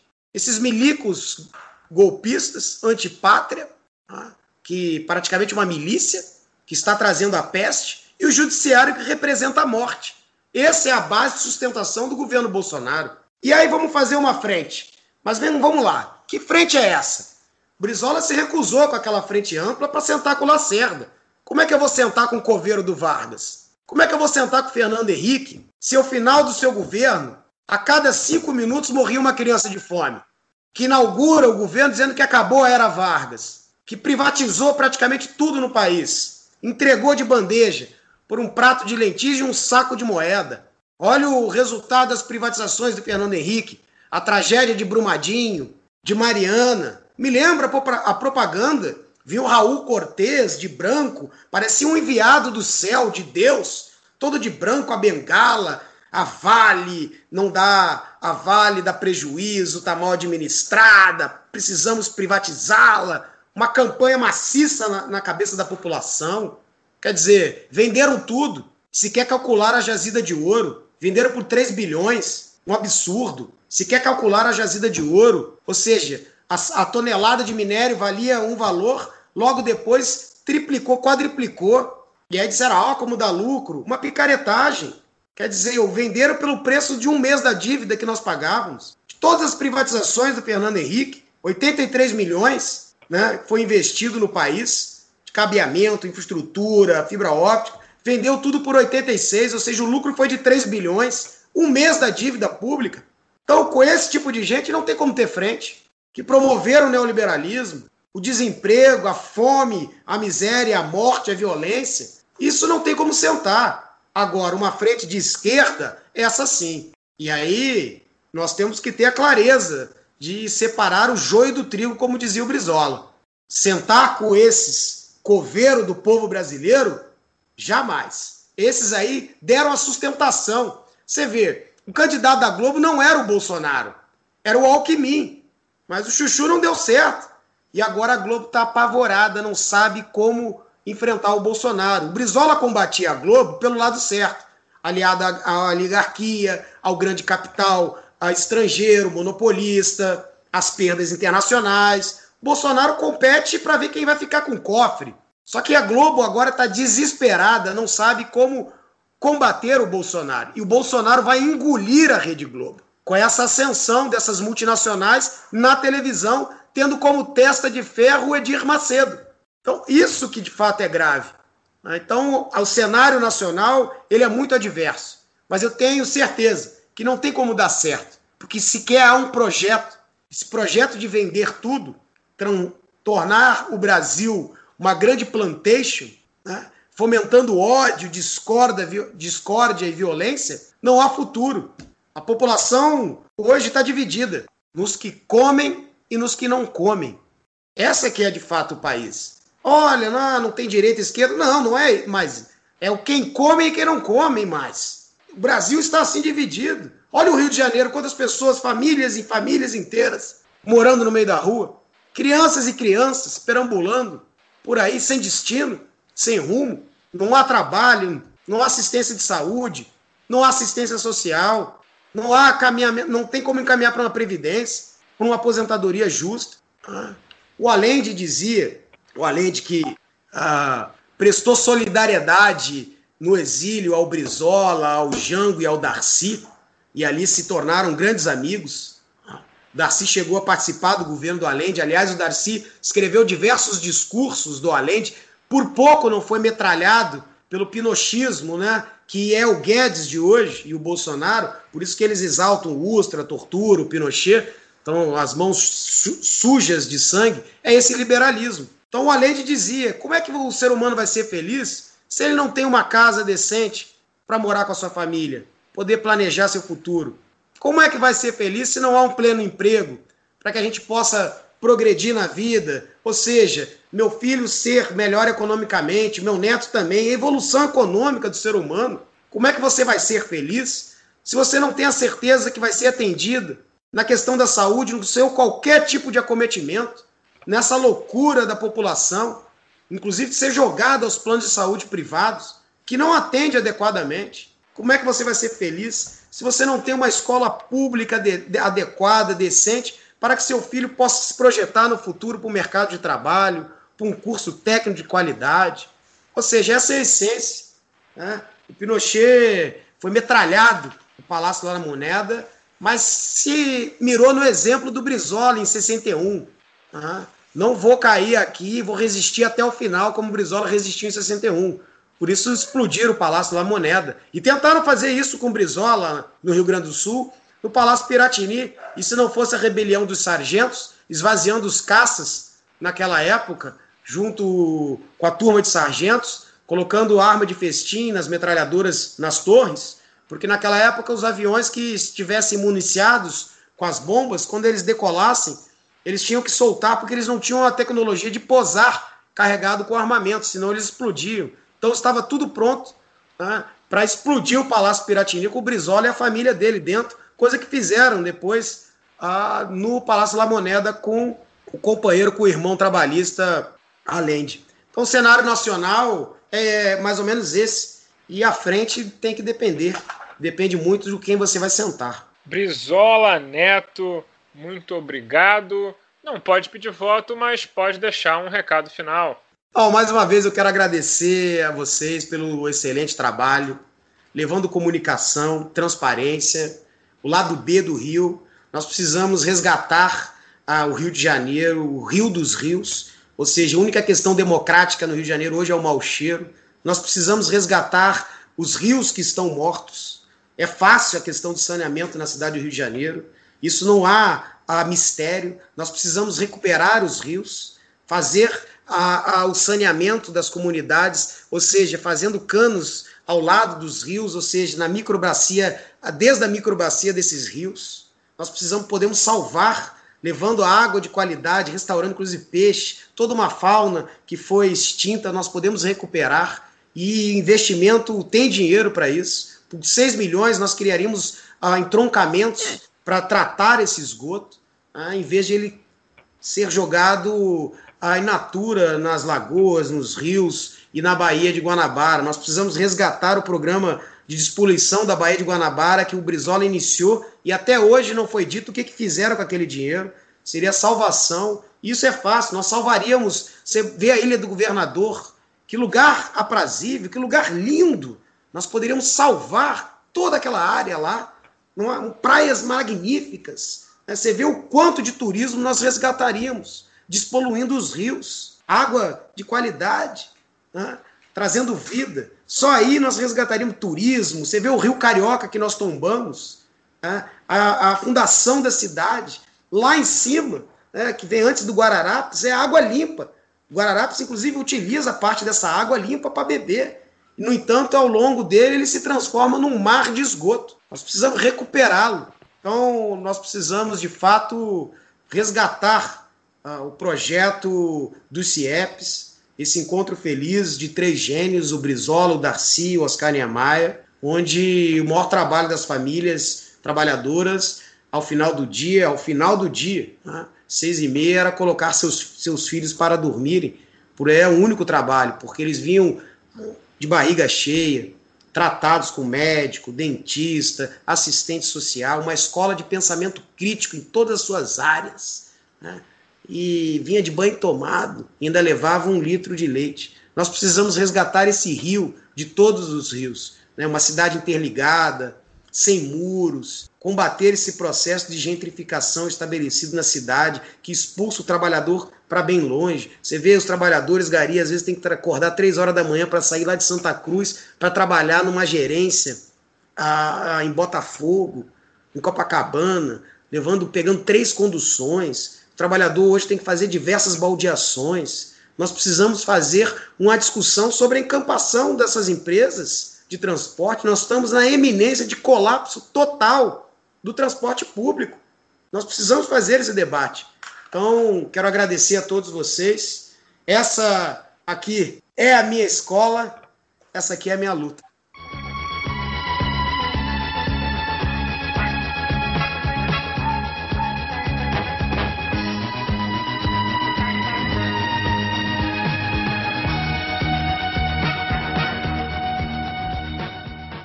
Professor Josemar, é um prazer tê-lo aqui no lado B do Rio. E não é tão comum assim a gente ver candidatos socialistas em São Gonçalo. Estávamos até comentando em off que se dizer socialista em São Gonçalo exige um grande, uma grande dose de coragem. Então, professor Josemar, quem é esse corajoso que se declarou socialista em São Gonçalo e é candidato a vereador? Obrigado, meus amigos. É, assim, eu sou um militante, na verdade, sou um militante das causas populares e sociais. Eu tenho 45 anos de idade, dos quais eh, 29 são dedicados à militância coletiva. Né? Comecei muito cedo, comecei no movimento estudantil, ainda no movimento estudantil secundarista, no Grêmio da minha escola, né, no Macedo Soares. Depois eu, eu até participei do Fora Collor, na época, depois fui para a universidade, e de lá para cá não parei mais. Atuei no movimento comunitário, por transportes, fiz geografia, fui do DA de geografia, fui do DCE da UF, construí, depois construí o PSOL, que é o meu partido, o partido na qual a gente fundou a, a luta contra a reforma da Previdência, e tenho uma experiência muito interessante também na educação, da qual sou um profissional de educação é, que atuo junto à, à categoria, mas também faço um trabalho de educação popular, ligado à Rede Emancipa, que é um movimento social por educação que a gente leva educação a jovens da periferia. Temos pré-vestibulares populares a nível, a nível de Brasil, são várias unidades, e aqui é, no Rio de Janeiro tem várias também. E aqui em São Gonçalo nós temos quatro unidades aqui no, nos bairros aqui de Neves, do Portão do Rosa, é, do Porto Novo e de Santa Luzia. Né? É um trabalho de educação popular que a gente faz um trabalho crítico baseado Merval Saviani, Paulo Freire e outros companheiros. Eu tive a honra também de ter sido candidato a prefeito, e é até interessante que você colocou aqui a questão de ser socialista em São Gonçalo. Eu sempre fui uma figura que apresentei desta forma. Tanto é que quando eu fui candidato a prefeito aqui na cidade, né, tive é, mais de quase 20 mil votos, também tive, também tive 19.500 votos para deputado estadual. Eu me apresentei como assim: São Gonçalo precisa de uma revolução. E aí fica todo o debate político do que é a palavra revolução, né? uma revolução socialista, para alguns, para a população mais simples, uma mudança radical das coisas que acontecem aqui na cidade, que é uma cidade abandonada, né? Cidade com muita, com muita coisa a, a se resolver, né? Temos problemas aí na educação, na saúde, na mobilidade urbana, mas isso vai ser o ponto da nossa conversa aqui. Professor Josemar, quem fala é o Fagner. É bom você ter tocado agora nessas questões críticas. Nosso programa ele é muito, ele tem uma audiência muito grande, é, sobretudo aqui no Rio também tem uma audiência muito grande, mas ele tem uma audiência muito grande no Brasil de uma maneira geral, né? É, e eu acredito que boa parte dos nossos ouvintes talvez não faça ideia que São Gonçalo é o segundo maior colégio eleitoral do estado do Rio né? só fica atrás da capital. É, no entanto, São Gonçalo aparece, quando aparece na, na televisão, é, sobretudo na televisão, é muito difícil, muito raro que seja por uma pauta positiva. Né? É, pelo que a gente acompanha próximo aqui, nós que estamos na capital, né, uma cidade que tem muitos problemas, como você já citou alguns aí, de educação, mobilidade, segurança, saúde, tal. É uma cidade que, é, por, que é, pelo meu conhecimento, por um bom tempo, é, girou em torno de algumas oligarquias, né, algumas oligarquias familiares, né, é, como boa parte das cidades do Brasil. Né, é, e, e eu queria que você falasse um pouco sobre a sua perspectiva no mandato, no futuro mandato de vereador por um partido socialista, a sua perspectiva sobre esses problemas que São Gonçalo enfrenta é, e também as potencialidades que a cidade tem, que muitas vezes é, os meios de comunicação tradicionais é, não fazem questão de mostrar, muitas vezes até fazem questão até de esconder né? porque a gente sabe que mesmo as cidades com muitos problemas, elas organicamente elas se reinventam né? E elas resistem. Então eu queria que você, você falasse sobre isso, sobre a perspectiva do, do mandato visualizando os problemas da cidade e como potencializar aquilo que já existe de bom numa cidade com um colégio eleitoral tão grande quanto como São Gonçalo. É importante, Wagner, boa colocação, é entender o seguinte: são Gonçalo é a 16 cidade mais populosa do Brasil e é segundo colégio eleitoral do estado do Rio de Janeiro. Quando nós falamos de 16 cidade mais populosa do Brasil, nós estamos falando que, no mínimo, no mínimo, tá? 10 estados não têm uma cidade com a população de São Gonçalo. Né? Você tem 26 estados e mais o Distrito Federal. Então, estamos dizendo isso. Né? Estados, por exemplo, como o Amapá, o Acre, que não tem uma cidade com a população de São Gonçalo. Isso se levar em consideração que você ainda tem como uh, São Gonçalo é a terceira cidade que não é capital, que é a mais populosa do Brasil, por exemplo, você pega ainda Campinas, é, e se não me estou enganado, Guarulhos, você vai ser esse número vai ser maior ainda. Então, nós estamos falando aqui de uma cidade que não é uma cidade pequena, embora todo o comportamento político, social, daqui da cidade, como ela se apresenta para fora, como ela é vista e apresentada pela mídia tradicional, é de uma cidade pequena. A gente até brinca aqui que São Gonçalo não é a maior cidade pequena do Brasil, é uma cidade importante, é, média, que tem características de se tornar cidade grande se nós tivermos projetos para dentro da cidade. Né? Primeiro deles é pensar a autoestima da população que aqui vive. São Gonçalo só aparece nos jornais ou nos telejornais, ou na mídia tradicional, ou nos outros espaços, quando é nas páginas polici policiais, ou por corrupção, ou por matança. Né? Aqui, os direitos humanos são bem violados, são bastante violados. Né? Basta ver que a onda negra, é, que o Brasil hoje tem uma, não só o Brasil, mas o mundo, né, tem uma discussão racial em curso, eu sou negro, e acho que isso é um tema importante, é a seguinte, aqui foi um dos lugares onde teve o assassinato do João Pedro. Né? O João Pedro era aqui. Né? E isso mostra como que a cidade tem muita coisa a ser resolvida. Primeira coisa que eu acho que é importante a gente resolver é começar a ter um trabalho de organização do povo, de organização popular. Mas para fazer esse trabalho de organização popular é preciso também ampliar as nossas representações.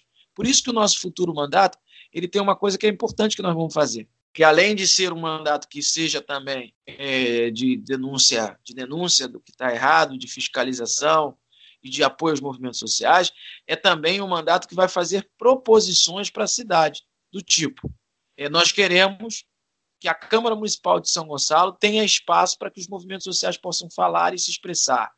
Nós vamos propor que aqui, isso é possível, tenha é, um apoio, suporte à TV comunitárias, é uma prática que aqui na cidade tem, mas que não recebe incentivo do poder público.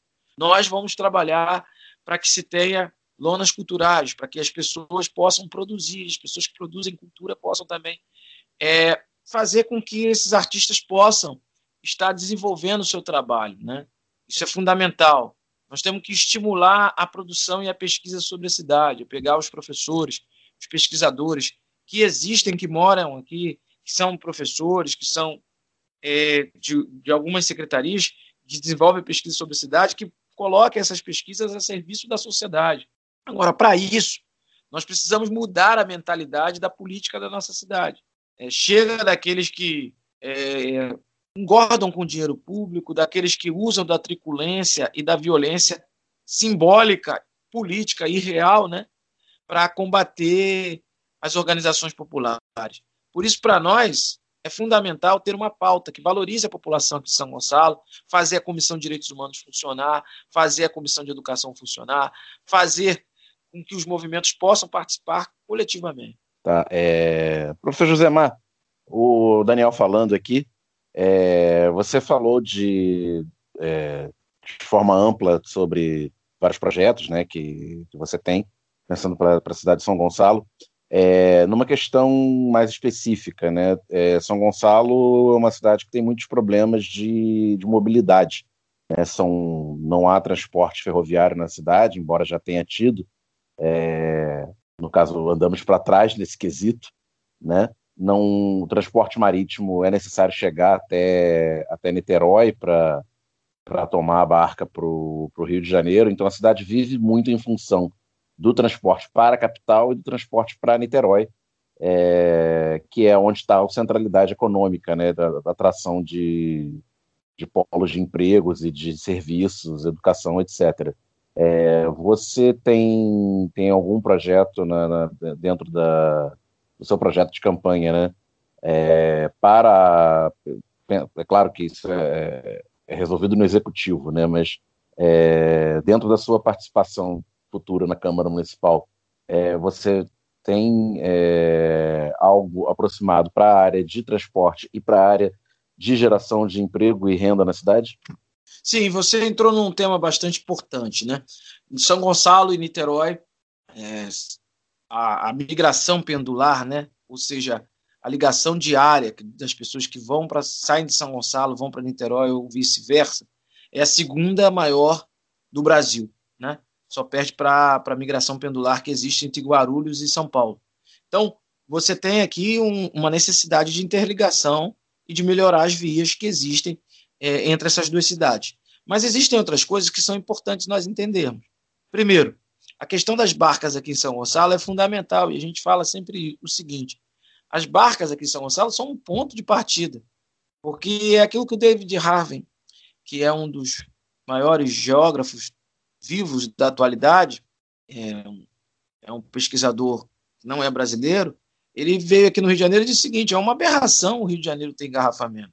A região metropolitana do Rio de Janeiro tem engarrafamento. Porque você tem uma Baía de Guanabara que deve servir como ponta de, transform... de, de ligação entre os diversos lugares. Por exemplo, nós aqui temos que ter como ponto de partida as barcas para o centro do Rio de Janeiro, mas nós queremos barcas também para o Fundão, nós queremos barcas para a Ilha do Governador, que é aqui em frente, né? na, nossa, na, nossa, na nossa orla, para Paquetá, que, que é muito mais perto de São Gonçalo do que do centro do Rio, por exemplo, um, as barcas que funcionam, não, os barcos que saem aqui de São Gonçalo levam Paquetá, chegam a Paquetá numa velocidade pequena em 20 minutos. Então, você tinha que ter, utilizar a Baía de Guanabara. Então, é claro que uma Câmara, um vereador, uma Câmara Municipal e até mesmo talvez um prefeito não tem o poder de fazer as barcas funcionar, mas é importante construir um movimento que seja do prefeito, que seja da Câmara Municipal, que seja da sociedade gonçalense, para cobrar o que já existe em contrato, porque as barcas de São Gonçalo, toda a licitação que tem das barcas é de ampliação do serviço aquaviário na Baía de Guanabara inclui barcas para São Gonçalo e a perspectiva de barcas também para Magé. Então, é cobrar, é o poder público aqui se fazer presente. Em relação a um debate que sempre existiu aqui também, em relação à linha 3 do metrô, né? Eu sempre brinco, digo que os governos de Cabral e dessa galera aí, Pezão, o Witzel não deu muito tempo né, para fazer, falar muita coisa, porque ele já se envolveu na, na banda podre. Agora, esses dois também eram da banda podre, mas chegaram a falar de linha 3 do metrô, eles esqueceram de contar, porque é, qualquer criança sabe que é 1, 2, 3 e 4.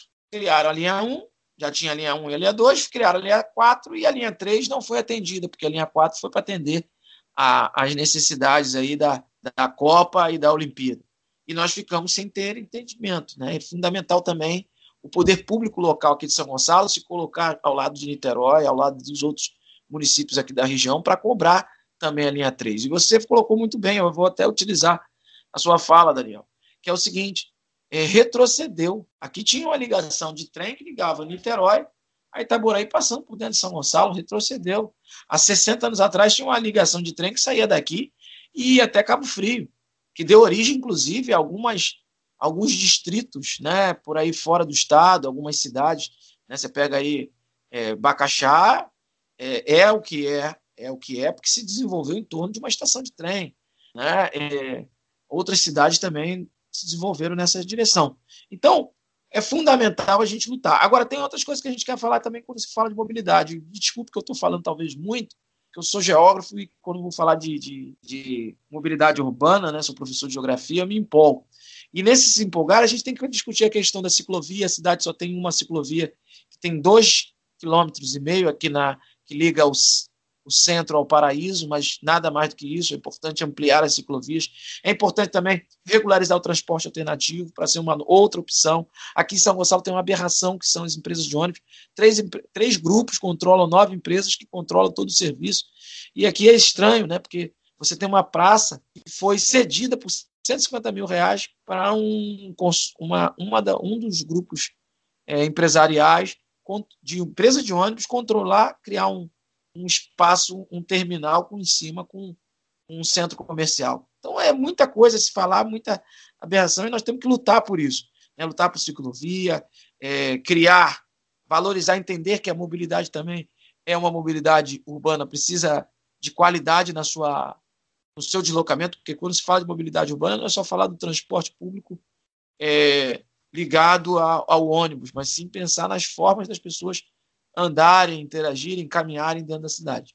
José Marcaio que está falando, boa noite, querido. É, tem uma pergunta específica sobre questão da violência, né?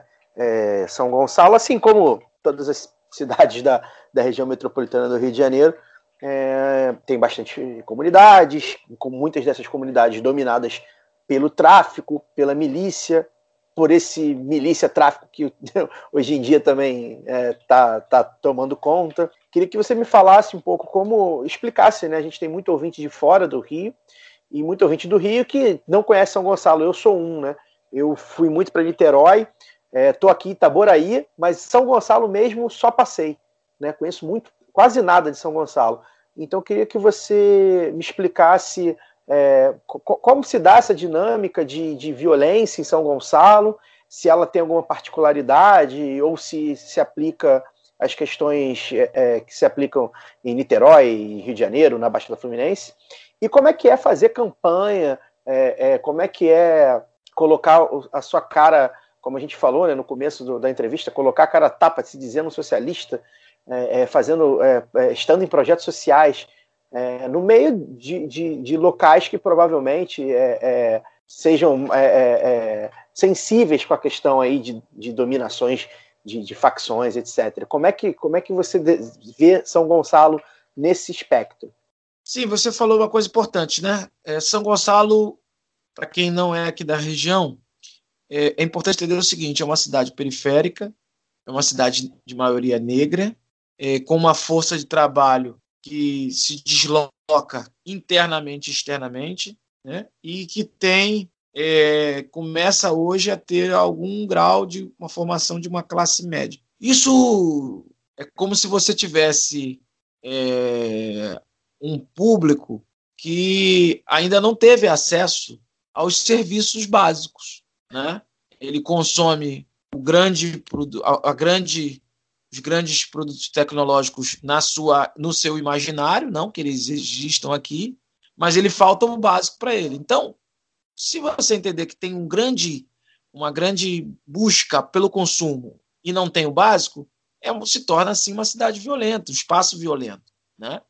É, porque não se oferece ao jovem cultura, não se oferece lazer, não se oferece educação, não se oferece saúde, não se oferece espaços saudáveis de meio ambiente. Então, ele se torna uma vítima, uma, uma vou chamar de presa, mas uma presa fácil para a captura desses grupos que são para, vou chamar de grupos paramilitares, ou de, não digo grupo paramilitares, mas grupos, é, também não dá nem para dizer paraestatal, porque parte, a milícia muitas das vezes é organizada pelo próprio Estado, mas que são é, ilegais no território, para a gente assim, criar uma metodologia. E é isso, né? A, a violência, a brutalidade é sempre presente, ocupa um espaço que o Estado não ocupa, e você tem que saber ter muita habilidade para dialogar com isso, né? para enfrentar e se preservar. Como que é fazer campanha aqui? É, primeiro, você tem que ser responsável na sua crítica. Não existe a crítica irresponsável. Se você faz uma crítica irresponsável e não se calça para fazer a denúncia, você perde é, respeitabilidade e você se desmoraliza no processo. Então você tem que ter essa habilidade de construção. Segundo, é você também, é, isso exige de você uma maior formação, né? uma maior firmeza política e também uma firmeza ideológica. Porque ser socialista em São Gonçalo é você é, é, é você nadar contra a maré, em última instância. Porque, por exemplo, você vai para uma cidade como Niterói, que você tem uma UF, que você tem pessoas com outro grau de formação social e cultural, ou até mesmo a Zona Sul do Rio de Janeiro, você é mais ouvido. Aqui, você tem que fazer o trabalho de base acontecer. Aqui, você tem que fazer a discussão, você tem que ter a habilidade e a linguagem tem que ser diferente. Né? Por isso que nós, é, eu, enquanto militante, organizo um trabalho de educação popular que é a Rede Emancipa. Nós temos um trabalho dentro de Santa Luzia, né? Santa Luzia é um, é um bairro com, com, com dificuldade, que tem, é, tem, tem a violência muito exposta ali, não só em Santa Luzia, mas no, Jardim Catarina, no Jardim Catarina Novo. Nós temos um trabalho no, Porto, no, no Portão do Rosa, que é um bairro que é vizinho do Complexo do Salgueiro. Se a gente for tratar, parte dos nossos alunos são alunos do, do Salgueiro em si. Né? É, Neves e Porto Novo, nem tanto, né? não tem uma relação mais próxima à violência, mas transborda aqui para a cidade também. Então, esse é o nosso desafio: é fazer trabalho de base, né? trabalho de construção, é, que apresente uma outra alternativa e estar antenado às reais demandas da população. A população aqui em São Gonçalo você tem que ser diferente no seu diálogo, não é ser diferente no sentido ideológico, é ser habilidoso na sua forma de comunicar e de interagir entendeu? Então, esse é o desafio que a gente tem. É muito difícil, é muito árduo, mas a gente consegue frutos. Eu mesmo é, fui candidato a prefeito com uma forte representação, fui candidato a deputado estadual, deixei de ser eleito por 700 votos, e a gente vai chegando, devagarzinho, vai chegando e vai, vai acompanhando e vai crescendo. José Mário, eu queria voltar numa questão que o Daniel trouxe. Ele falou um tanto de mobilidade nessa questão pendular que você mencionou, mas eu acho que talvez seja interessante a gente abordar é, a questão de, de São Gonçalo por São Gonçalo, digamos assim. É, a gente sabe que a organização da cidade é um tanto complicada, os bairros têm pouca conectividade entre eles, existe uma dependência muito grande, tanto da RJ 106 quanto da Niterói Manilha para o transporte entre os bairros. É, existe alguma forma, você que é geógrafo, certamente já deve ter parado para pensar nisso, alguma forma de integrar melhor a cidade, até para criar oportunidades melhores dentro de São Gonçalo é, e, e melhorar a própria arrecadação da cidade, que apesar de ter uma população muito grande, é, não tem uma arrecadação comparável, por exemplo, a de Maricá e Niterói, que são suas cidades vizinhas. É, você entrou num tema muito interessante, que é o seguinte: é fazer receita em São Gonçalo numa cidade que tem uma baixa arrecadação. Né? São Gonçalo hoje vive um processo é, de, de, baixa arrecadação, a crise é, da Covid-19, a crise sanitária e a crise econômica chegam nos outros lugares e aqui chega com mais força, né? E você diminui a receita de um lugar que tem receita, continua tendo receita. Num lugar que tem receita muito baixa, essa crise se acentua ainda mais. Qual é a questão? É, você entrou bem. A RJ e a BR-101, elas não são, não foram pensadas para ligar São Gonçalo e fazer a cidade se desenvolver. É pelo contrário, elas cortam a cidade, né? Elas são vias de passagem. Então, você é, não acaba não construindo centralidades que poderiam ajudar a se potencializar. Então, aqui em São Gonçalo, é, é importante, na nossa perspectiva que nós discutimos aqui, é apostar em duas coisas para retomar o emprego, a renda e, e a própria mobilidade interna, que é, primeiro, apostar, tentar criar projetos que o poder público como um todo, que estimule a instalação de empresas aqui na cidade. Isso é fundamental. Né? É, é, claro que garantindo é, é, os direitos trabalhistas, que é fundamental, porque muitas das vezes as empresas vão para os lugares e fazem algumas concessões e vão além, que tem perda de receita para os municípios. E agora, com essa possibilidade de negociação vinda oriunda das reformas é, da reforma trabalhista que teve, é, tem lugares que os sindicatos, os lugares negociam, inclusive, é, perda de alguns direitos. Isso não, não nos cabe. Agora, é fundamental estar em empresas, né? grandes empresas, grandes indústrias. Agora, tem uma outra coisa que poucos falam, que é fundamental, que é a seguinte: São Gonçalo não é uma cidade, eu particularmente não gosto desse termo cidade dormitório, mas São Gonçalo tem algumas centralidades, até porque o termo ele é um termo que traz um pouco de machismo dentro dele, é um termo que tem é, uma discussão de, de economia distorta, né? porque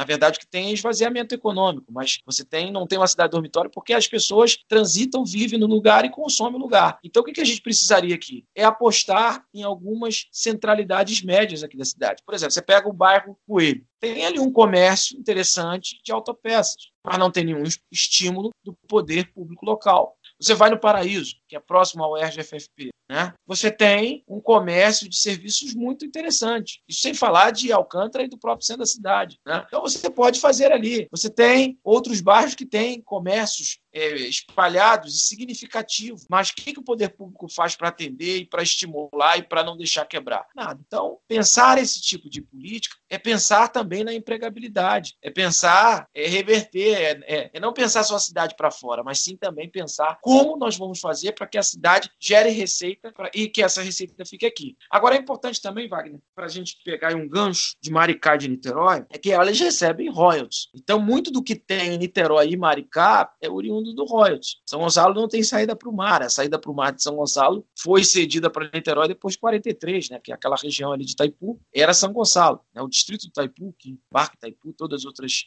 é, todas as outras os outros bairros era São Gonçalo, era o sexto distrito. Então, assim, você não tem saída para o mar. Então, é um, um, debate que não cabe né, a, aqui, mas que cabe nacionalmente fazer, que é o debate da redistribuição dos, dos royalties, porque nós vamos criar daqui a alguns anos o primo rico e o primo pobre, lado a lado, né? Niterói e Maricá com recursos, com algum grau de desenvolvimento social, e São Gonçalo como aquele local que é, fica jogado né, em reservatório de mão de obra barata para atender às necessidades dessas duas cidades. Bom, é, aproveitando, ainda temos tempo, vou fazer mais uma pergunta. Agora é o Fagner que está falando.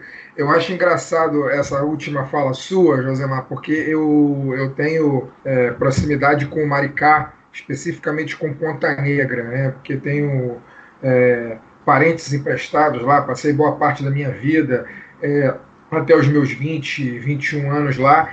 E, e a época, né, Maricá não era, não era ainda governada pelo governo do PT, né, que tenhamos, que nós podemos ter nossas críticas ao governo do PT, a qualquer governo do PT, mas a Maricá virou uma outra cidade a partir do momento dos governos do PT. Inclusive, eu acho que é um assunto que a gente deve falar aqui no lado B qualquer dia desse. É, e eu lembro que a juventude da minha época lá, dos meus 20 anos, meus 18, 19 anos, é, que morava em Ponta Negra, Cordeirinho, aquela região ali que é, é distrito né, de Maricá, quando queria alguma diversão, né, ia para São Gonçalo, né, é, a turma mais velha, assim, que, que podia fazer um deslocamento maior e tal, é, com transporte precário, que era de Ponta Negra para Maricá e de Maricá para São Gonçalo e tal, ia para São Gonçalo porque era onde tinha vida noturna.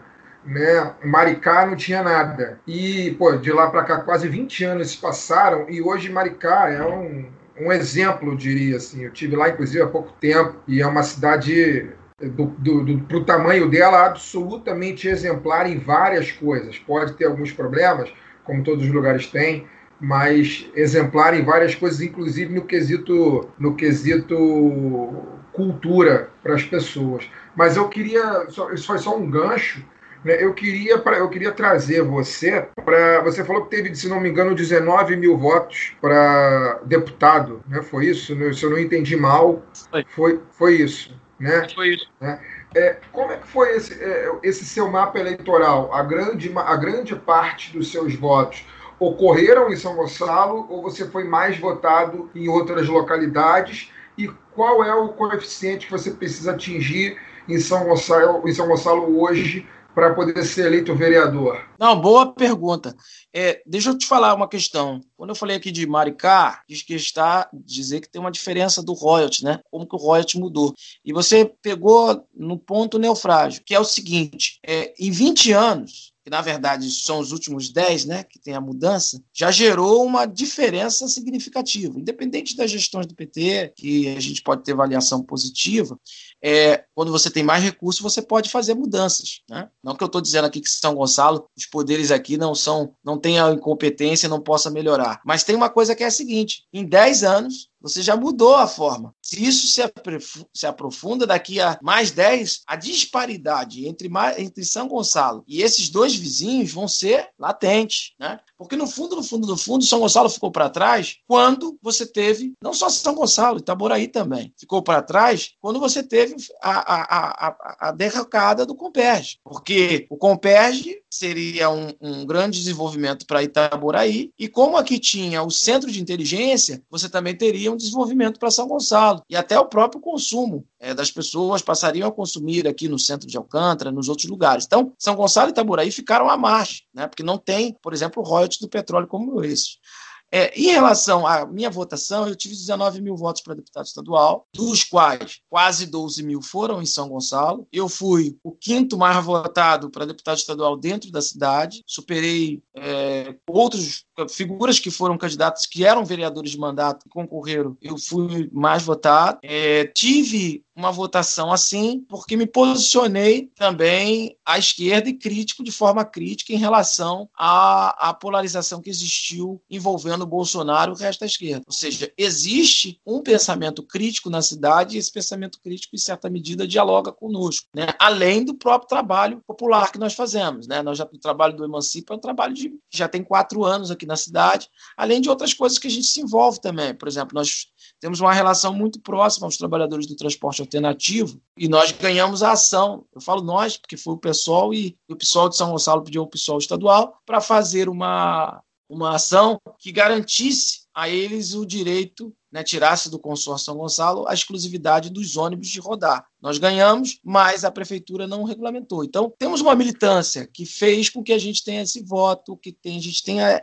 essa representação na cidade. A gente conseguiu construir um, um, um polo, né, um polo de mobilização. Construir... Nós aqui temos um trabalho com o Fórum de Desenvolvimento Sustentável também, Resistência Democrática, que organiza um, um, conjunto de entidades, coletivos da cidade que debatem a cidade, mas que debatem o país também numa perspectiva dos movimentos sociais, da perspectiva crítica. Né? Fazemos é, o trabalho mesmo de organização do PSOL também, é um outro trabalho também muito interessante que a gente faz. Então a gente vai construindo é, passos é, de formiguinha, não sei se é de formiguinha, mas a gente vai construindo a, a coisa de uma forma crítica e bem, bem propositiva também. É, professor, é interessante que você falou sobre o, o, modo de fazer política à esquerda na cidade, né? Que é não, não pode prescindir de trabalho de base e de se remeter a temas concretos. E, e isso é verdade não apenas para São Gonçalo, como também para as zonas norte e oeste da, da capital e tantas outras é, regiões de periferia Brasil afora. Né? Esse, a gente tem que martelar esse ensinamento. Mas a minha pergunta é específica num, num problema muito concreto atual da população, né? a gestão da crise do, do coronavírus. Como é que foi na, na cidade?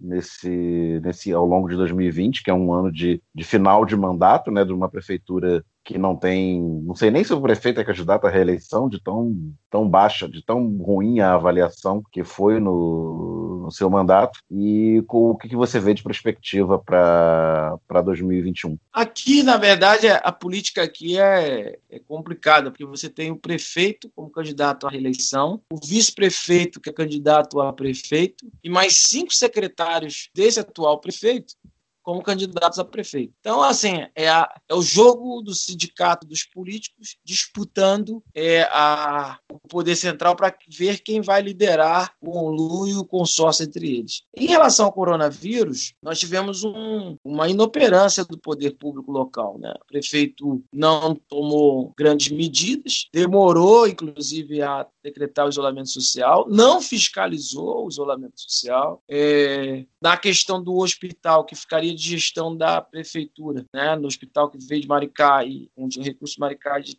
de, de, Niterói e de Maricá, que seria organizado pelo Estado, mas que teria uma gestão compartilhada com a prefeitura, a prefeitura também não se jogou, não se colocou, né? não fez políticas poderia ter feito algumas políticas de máscara, é, de dar suporte, dar EPIs, né, é, de dar é, equipamentos de proteção individual. Não assim não fez e não valorizou os profissionais, né? Você tem aqui um conjunto de profissionais que não são valorizados no seu dia a dia. E o prefeito aqui é um médico. Essa é a questão, né? É um médico que mais envergonha ainda, né, a situação dele enquanto gestor público. Então é isso, né? A gente viu aí é, a, o coronavírus aqui em São Gonçalo, posso dizer que em nenhum momento houve um isolamento efetivo na cidade, porque por mais que o comércio tenha fechado, mas existe um forte comércio ambulante. E a prefeitura não se fez presente, não, não, não agiu, e as pessoas estavam na rua, até porque a própria mobilidade, a dificuldade dos serviços chegar até a periferia é tão grande que ele vai para a rua para tentar se manter, né? É,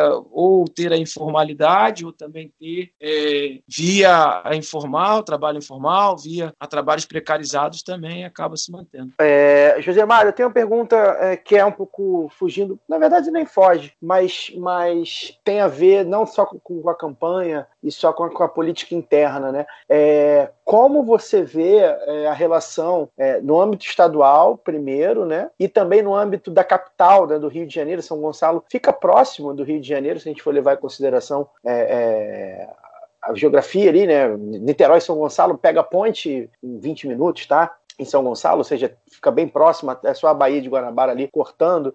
Como é que você vê essa, essa ligação entre é, a gestão municipal da capital do Rio com, é, é, com, com evitar a, a vida é, é, de São Gonçalo e também com, com, a, com a, gestão estadual, né? É, se teve algum governo que estadualmente, é, é, que estadualmente não, que, que localmente olhou para São Gonçalo de outra forma, se São Gonçalo já teve um momento aí, a gente viveu aí um momento que o estado do Rio estava é, pujante em, em, na economia, apesar da roubalheira toda de Cabral e etc, né? Como é que foi, como é que São Gonçalo estava nesse momento aí, que é desse século, né? De, de 2000, e, 2000, 2005 para cá, né? Até a crise, até 2010, 2013, mais ou menos. É, como é que foi São Gonçalo? Como é que São Gonçalo foi visto uh, pelo governo estadual e federal? Se teve alguma melhoria e isso se perdeu após a crise?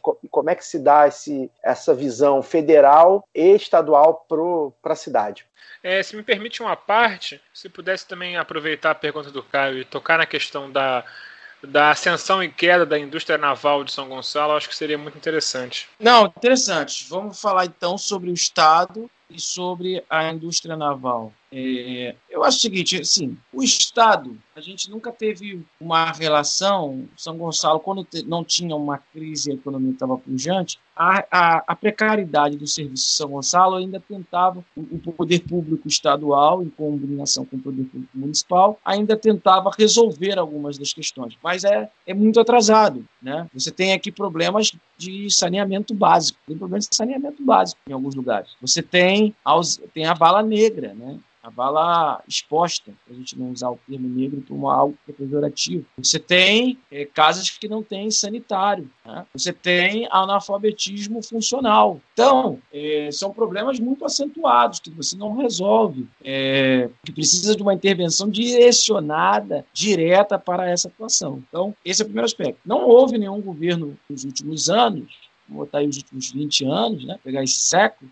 e tenha feito uma política efetiva nessa direção. Poderíamos ter tido melhoras. Né? Lá nos anos 90 tinha o um programa de poluição da Baía de Guanabara que poderia atender né, essas necessidades, mas o programa não se desenvolveu. Em relação à crise da indústria, o que é importante colocar é que a indústria em São Gonçalo, a indústria naval, é, tinha dois estaleiros de ponta, que era o Cassino e São Miguel, e boa parte dos estaleiros de Niterói estão na, na, na zona norte de Niterói, que atendia os empregados de São Gonçalo. A maioria dos trabalhadores dos estaleiros de Niterói, Mauá, Renave, é, STX e outros, eram trabalhadores de São Gonçalo. Né? Isso também mexeu com a economia de São Gonçalo, porque ele ia ali, trabalhava, consumia aqui, gerava renda. E se você for olhar essa nossa região aqui, que envolve Niterói, São Gonçalo, Itaboraí e Maricá, é, foi uma das regiões que, dentro do Estado, com a crise econômica, né, com a crise, também chegou a crise petrolífera, né, em certa medida envolvendo com o é, em si, foi um dos lugares onde você teve a maior perda de empregos. O Brasil todo perdeu muito emprego e aqui foi mais. Então você tem um, um problemão, que é o quê? Gerar emprego, gerar renda,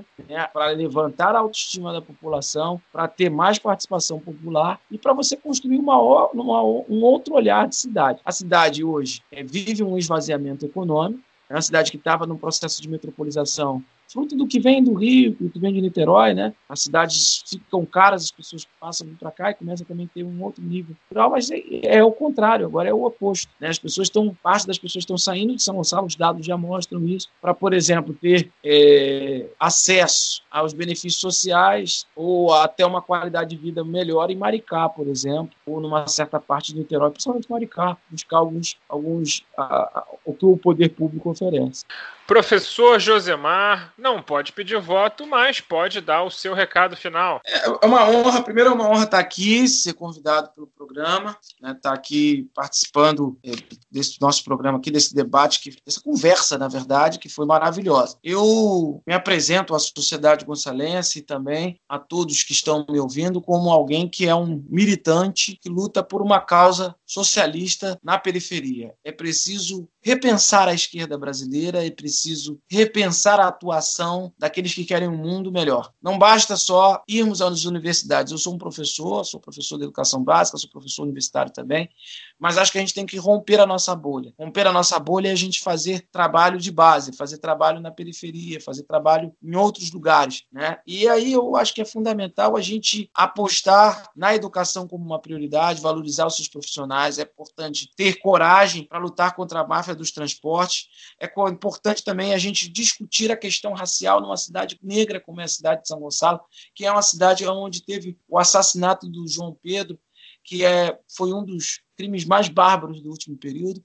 É fundamental a gente lutar por um meio ambiente sustentável, é fundamental também a gente lutar contra a intolerância religiosa. Aqui em São Gonçalo você tem uma forte presença de igrejas que são fundamentalistas. O problema não é você ser evangélico, o problema não é você ser católico, não é o problema é ser bandista, o problema não é você processar, professar sua fé. O problema é quando a sua fé te cega ao ponto de ser intolerante com o outro e de virar instrumento para disputa política que incentiva o ódio, incentiva a intolerância, que incentiva o separar as pessoas. Então, aqui em São Gonçalo, a gente tem um desafio que é construir um polo crítico, um polo crítico, um polo à esquerda, que se faça presente no parlamento, que se faça presente no dia a dia das comunidades, que possa ser um ponto de apoio na fiscalização do executivo, mas que também possa ser um ponto de apoio aos movimentos sociais, que possa ser um ponto de apoio para projetos de leis que sejam críticos, que possa ser um ponto de apoio a, a, uma nova democracia que queremos construir, a uma democracia onde a população possa participar mais efetivamente dos espaços institucionais e entender que precisa mudar esses espaços institucionais, que precisa se autorrepresentar. Eu termino assim, é, dizendo que nesses anos né, eu sou um professor e me orgulho né, de estar aqui participando e me sinto muito honrado por ter sido convidado a participar do programa com vocês e de estar fazendo debates e discutindo ideias. Estamos juntos. Esse foi o Lado B do Rio número 172. Estamos em todas as redes sociais especialmente em nosso site onde você poderá conferir a coluna semanal da Lana de Holanda, nessa semana falando justamente sobre o nome do nosso estúdio, sobre a Pruebo, sobre a nova Constituição chilena que passou com uma enorme maioria para enterrar de vez qualquer resquício de constituição, de arcabouço legislativo da era Pinochet no Chile. Boa noite, Fagner Torres. Bom dia, boa tarde, boa noite. É isso. Homem de poucas palavras na saída. Boa noite, Caio Belandi. É isso também, poucas palavras. Agradecer a presença do virtual, né, do Leonel Brizola e do professor Josemar e torcer para que esses ventos é, da América Latina soprando aí é, venham aqui para o Brasil também. E lembrar a todos, né, já anunciar, dia 15, a partir das 6 horas, é, a gente vai estar tá aí ao vivo no YouTube comentando os principais resultados Brasil afora, nós quatro, mais aí diversos convidados é, comentando aí os resultados conforme eles forem aparecendo. Então desliga aí a Globo News, desliga a CNN, desliga a Band News e vem com a gente que a gente vai dar o viés popular e democrático aos resultados, seja eles sejam eles qual forem, né? É isso, até semana que vem. O povo hoje está muito minimalista. Boa noite, Daniel Soares. Boa noite a todos e a todas, ouvintes, né? Na mesa só tem todos. E semana que vem já entrando na reta final desta estranha campanha eleitoral pandêmica. Nos vemos lá. Pois é, não sei para onde vamos, só sei que semana que vem estaremos aqui com mais lá do B do Rio.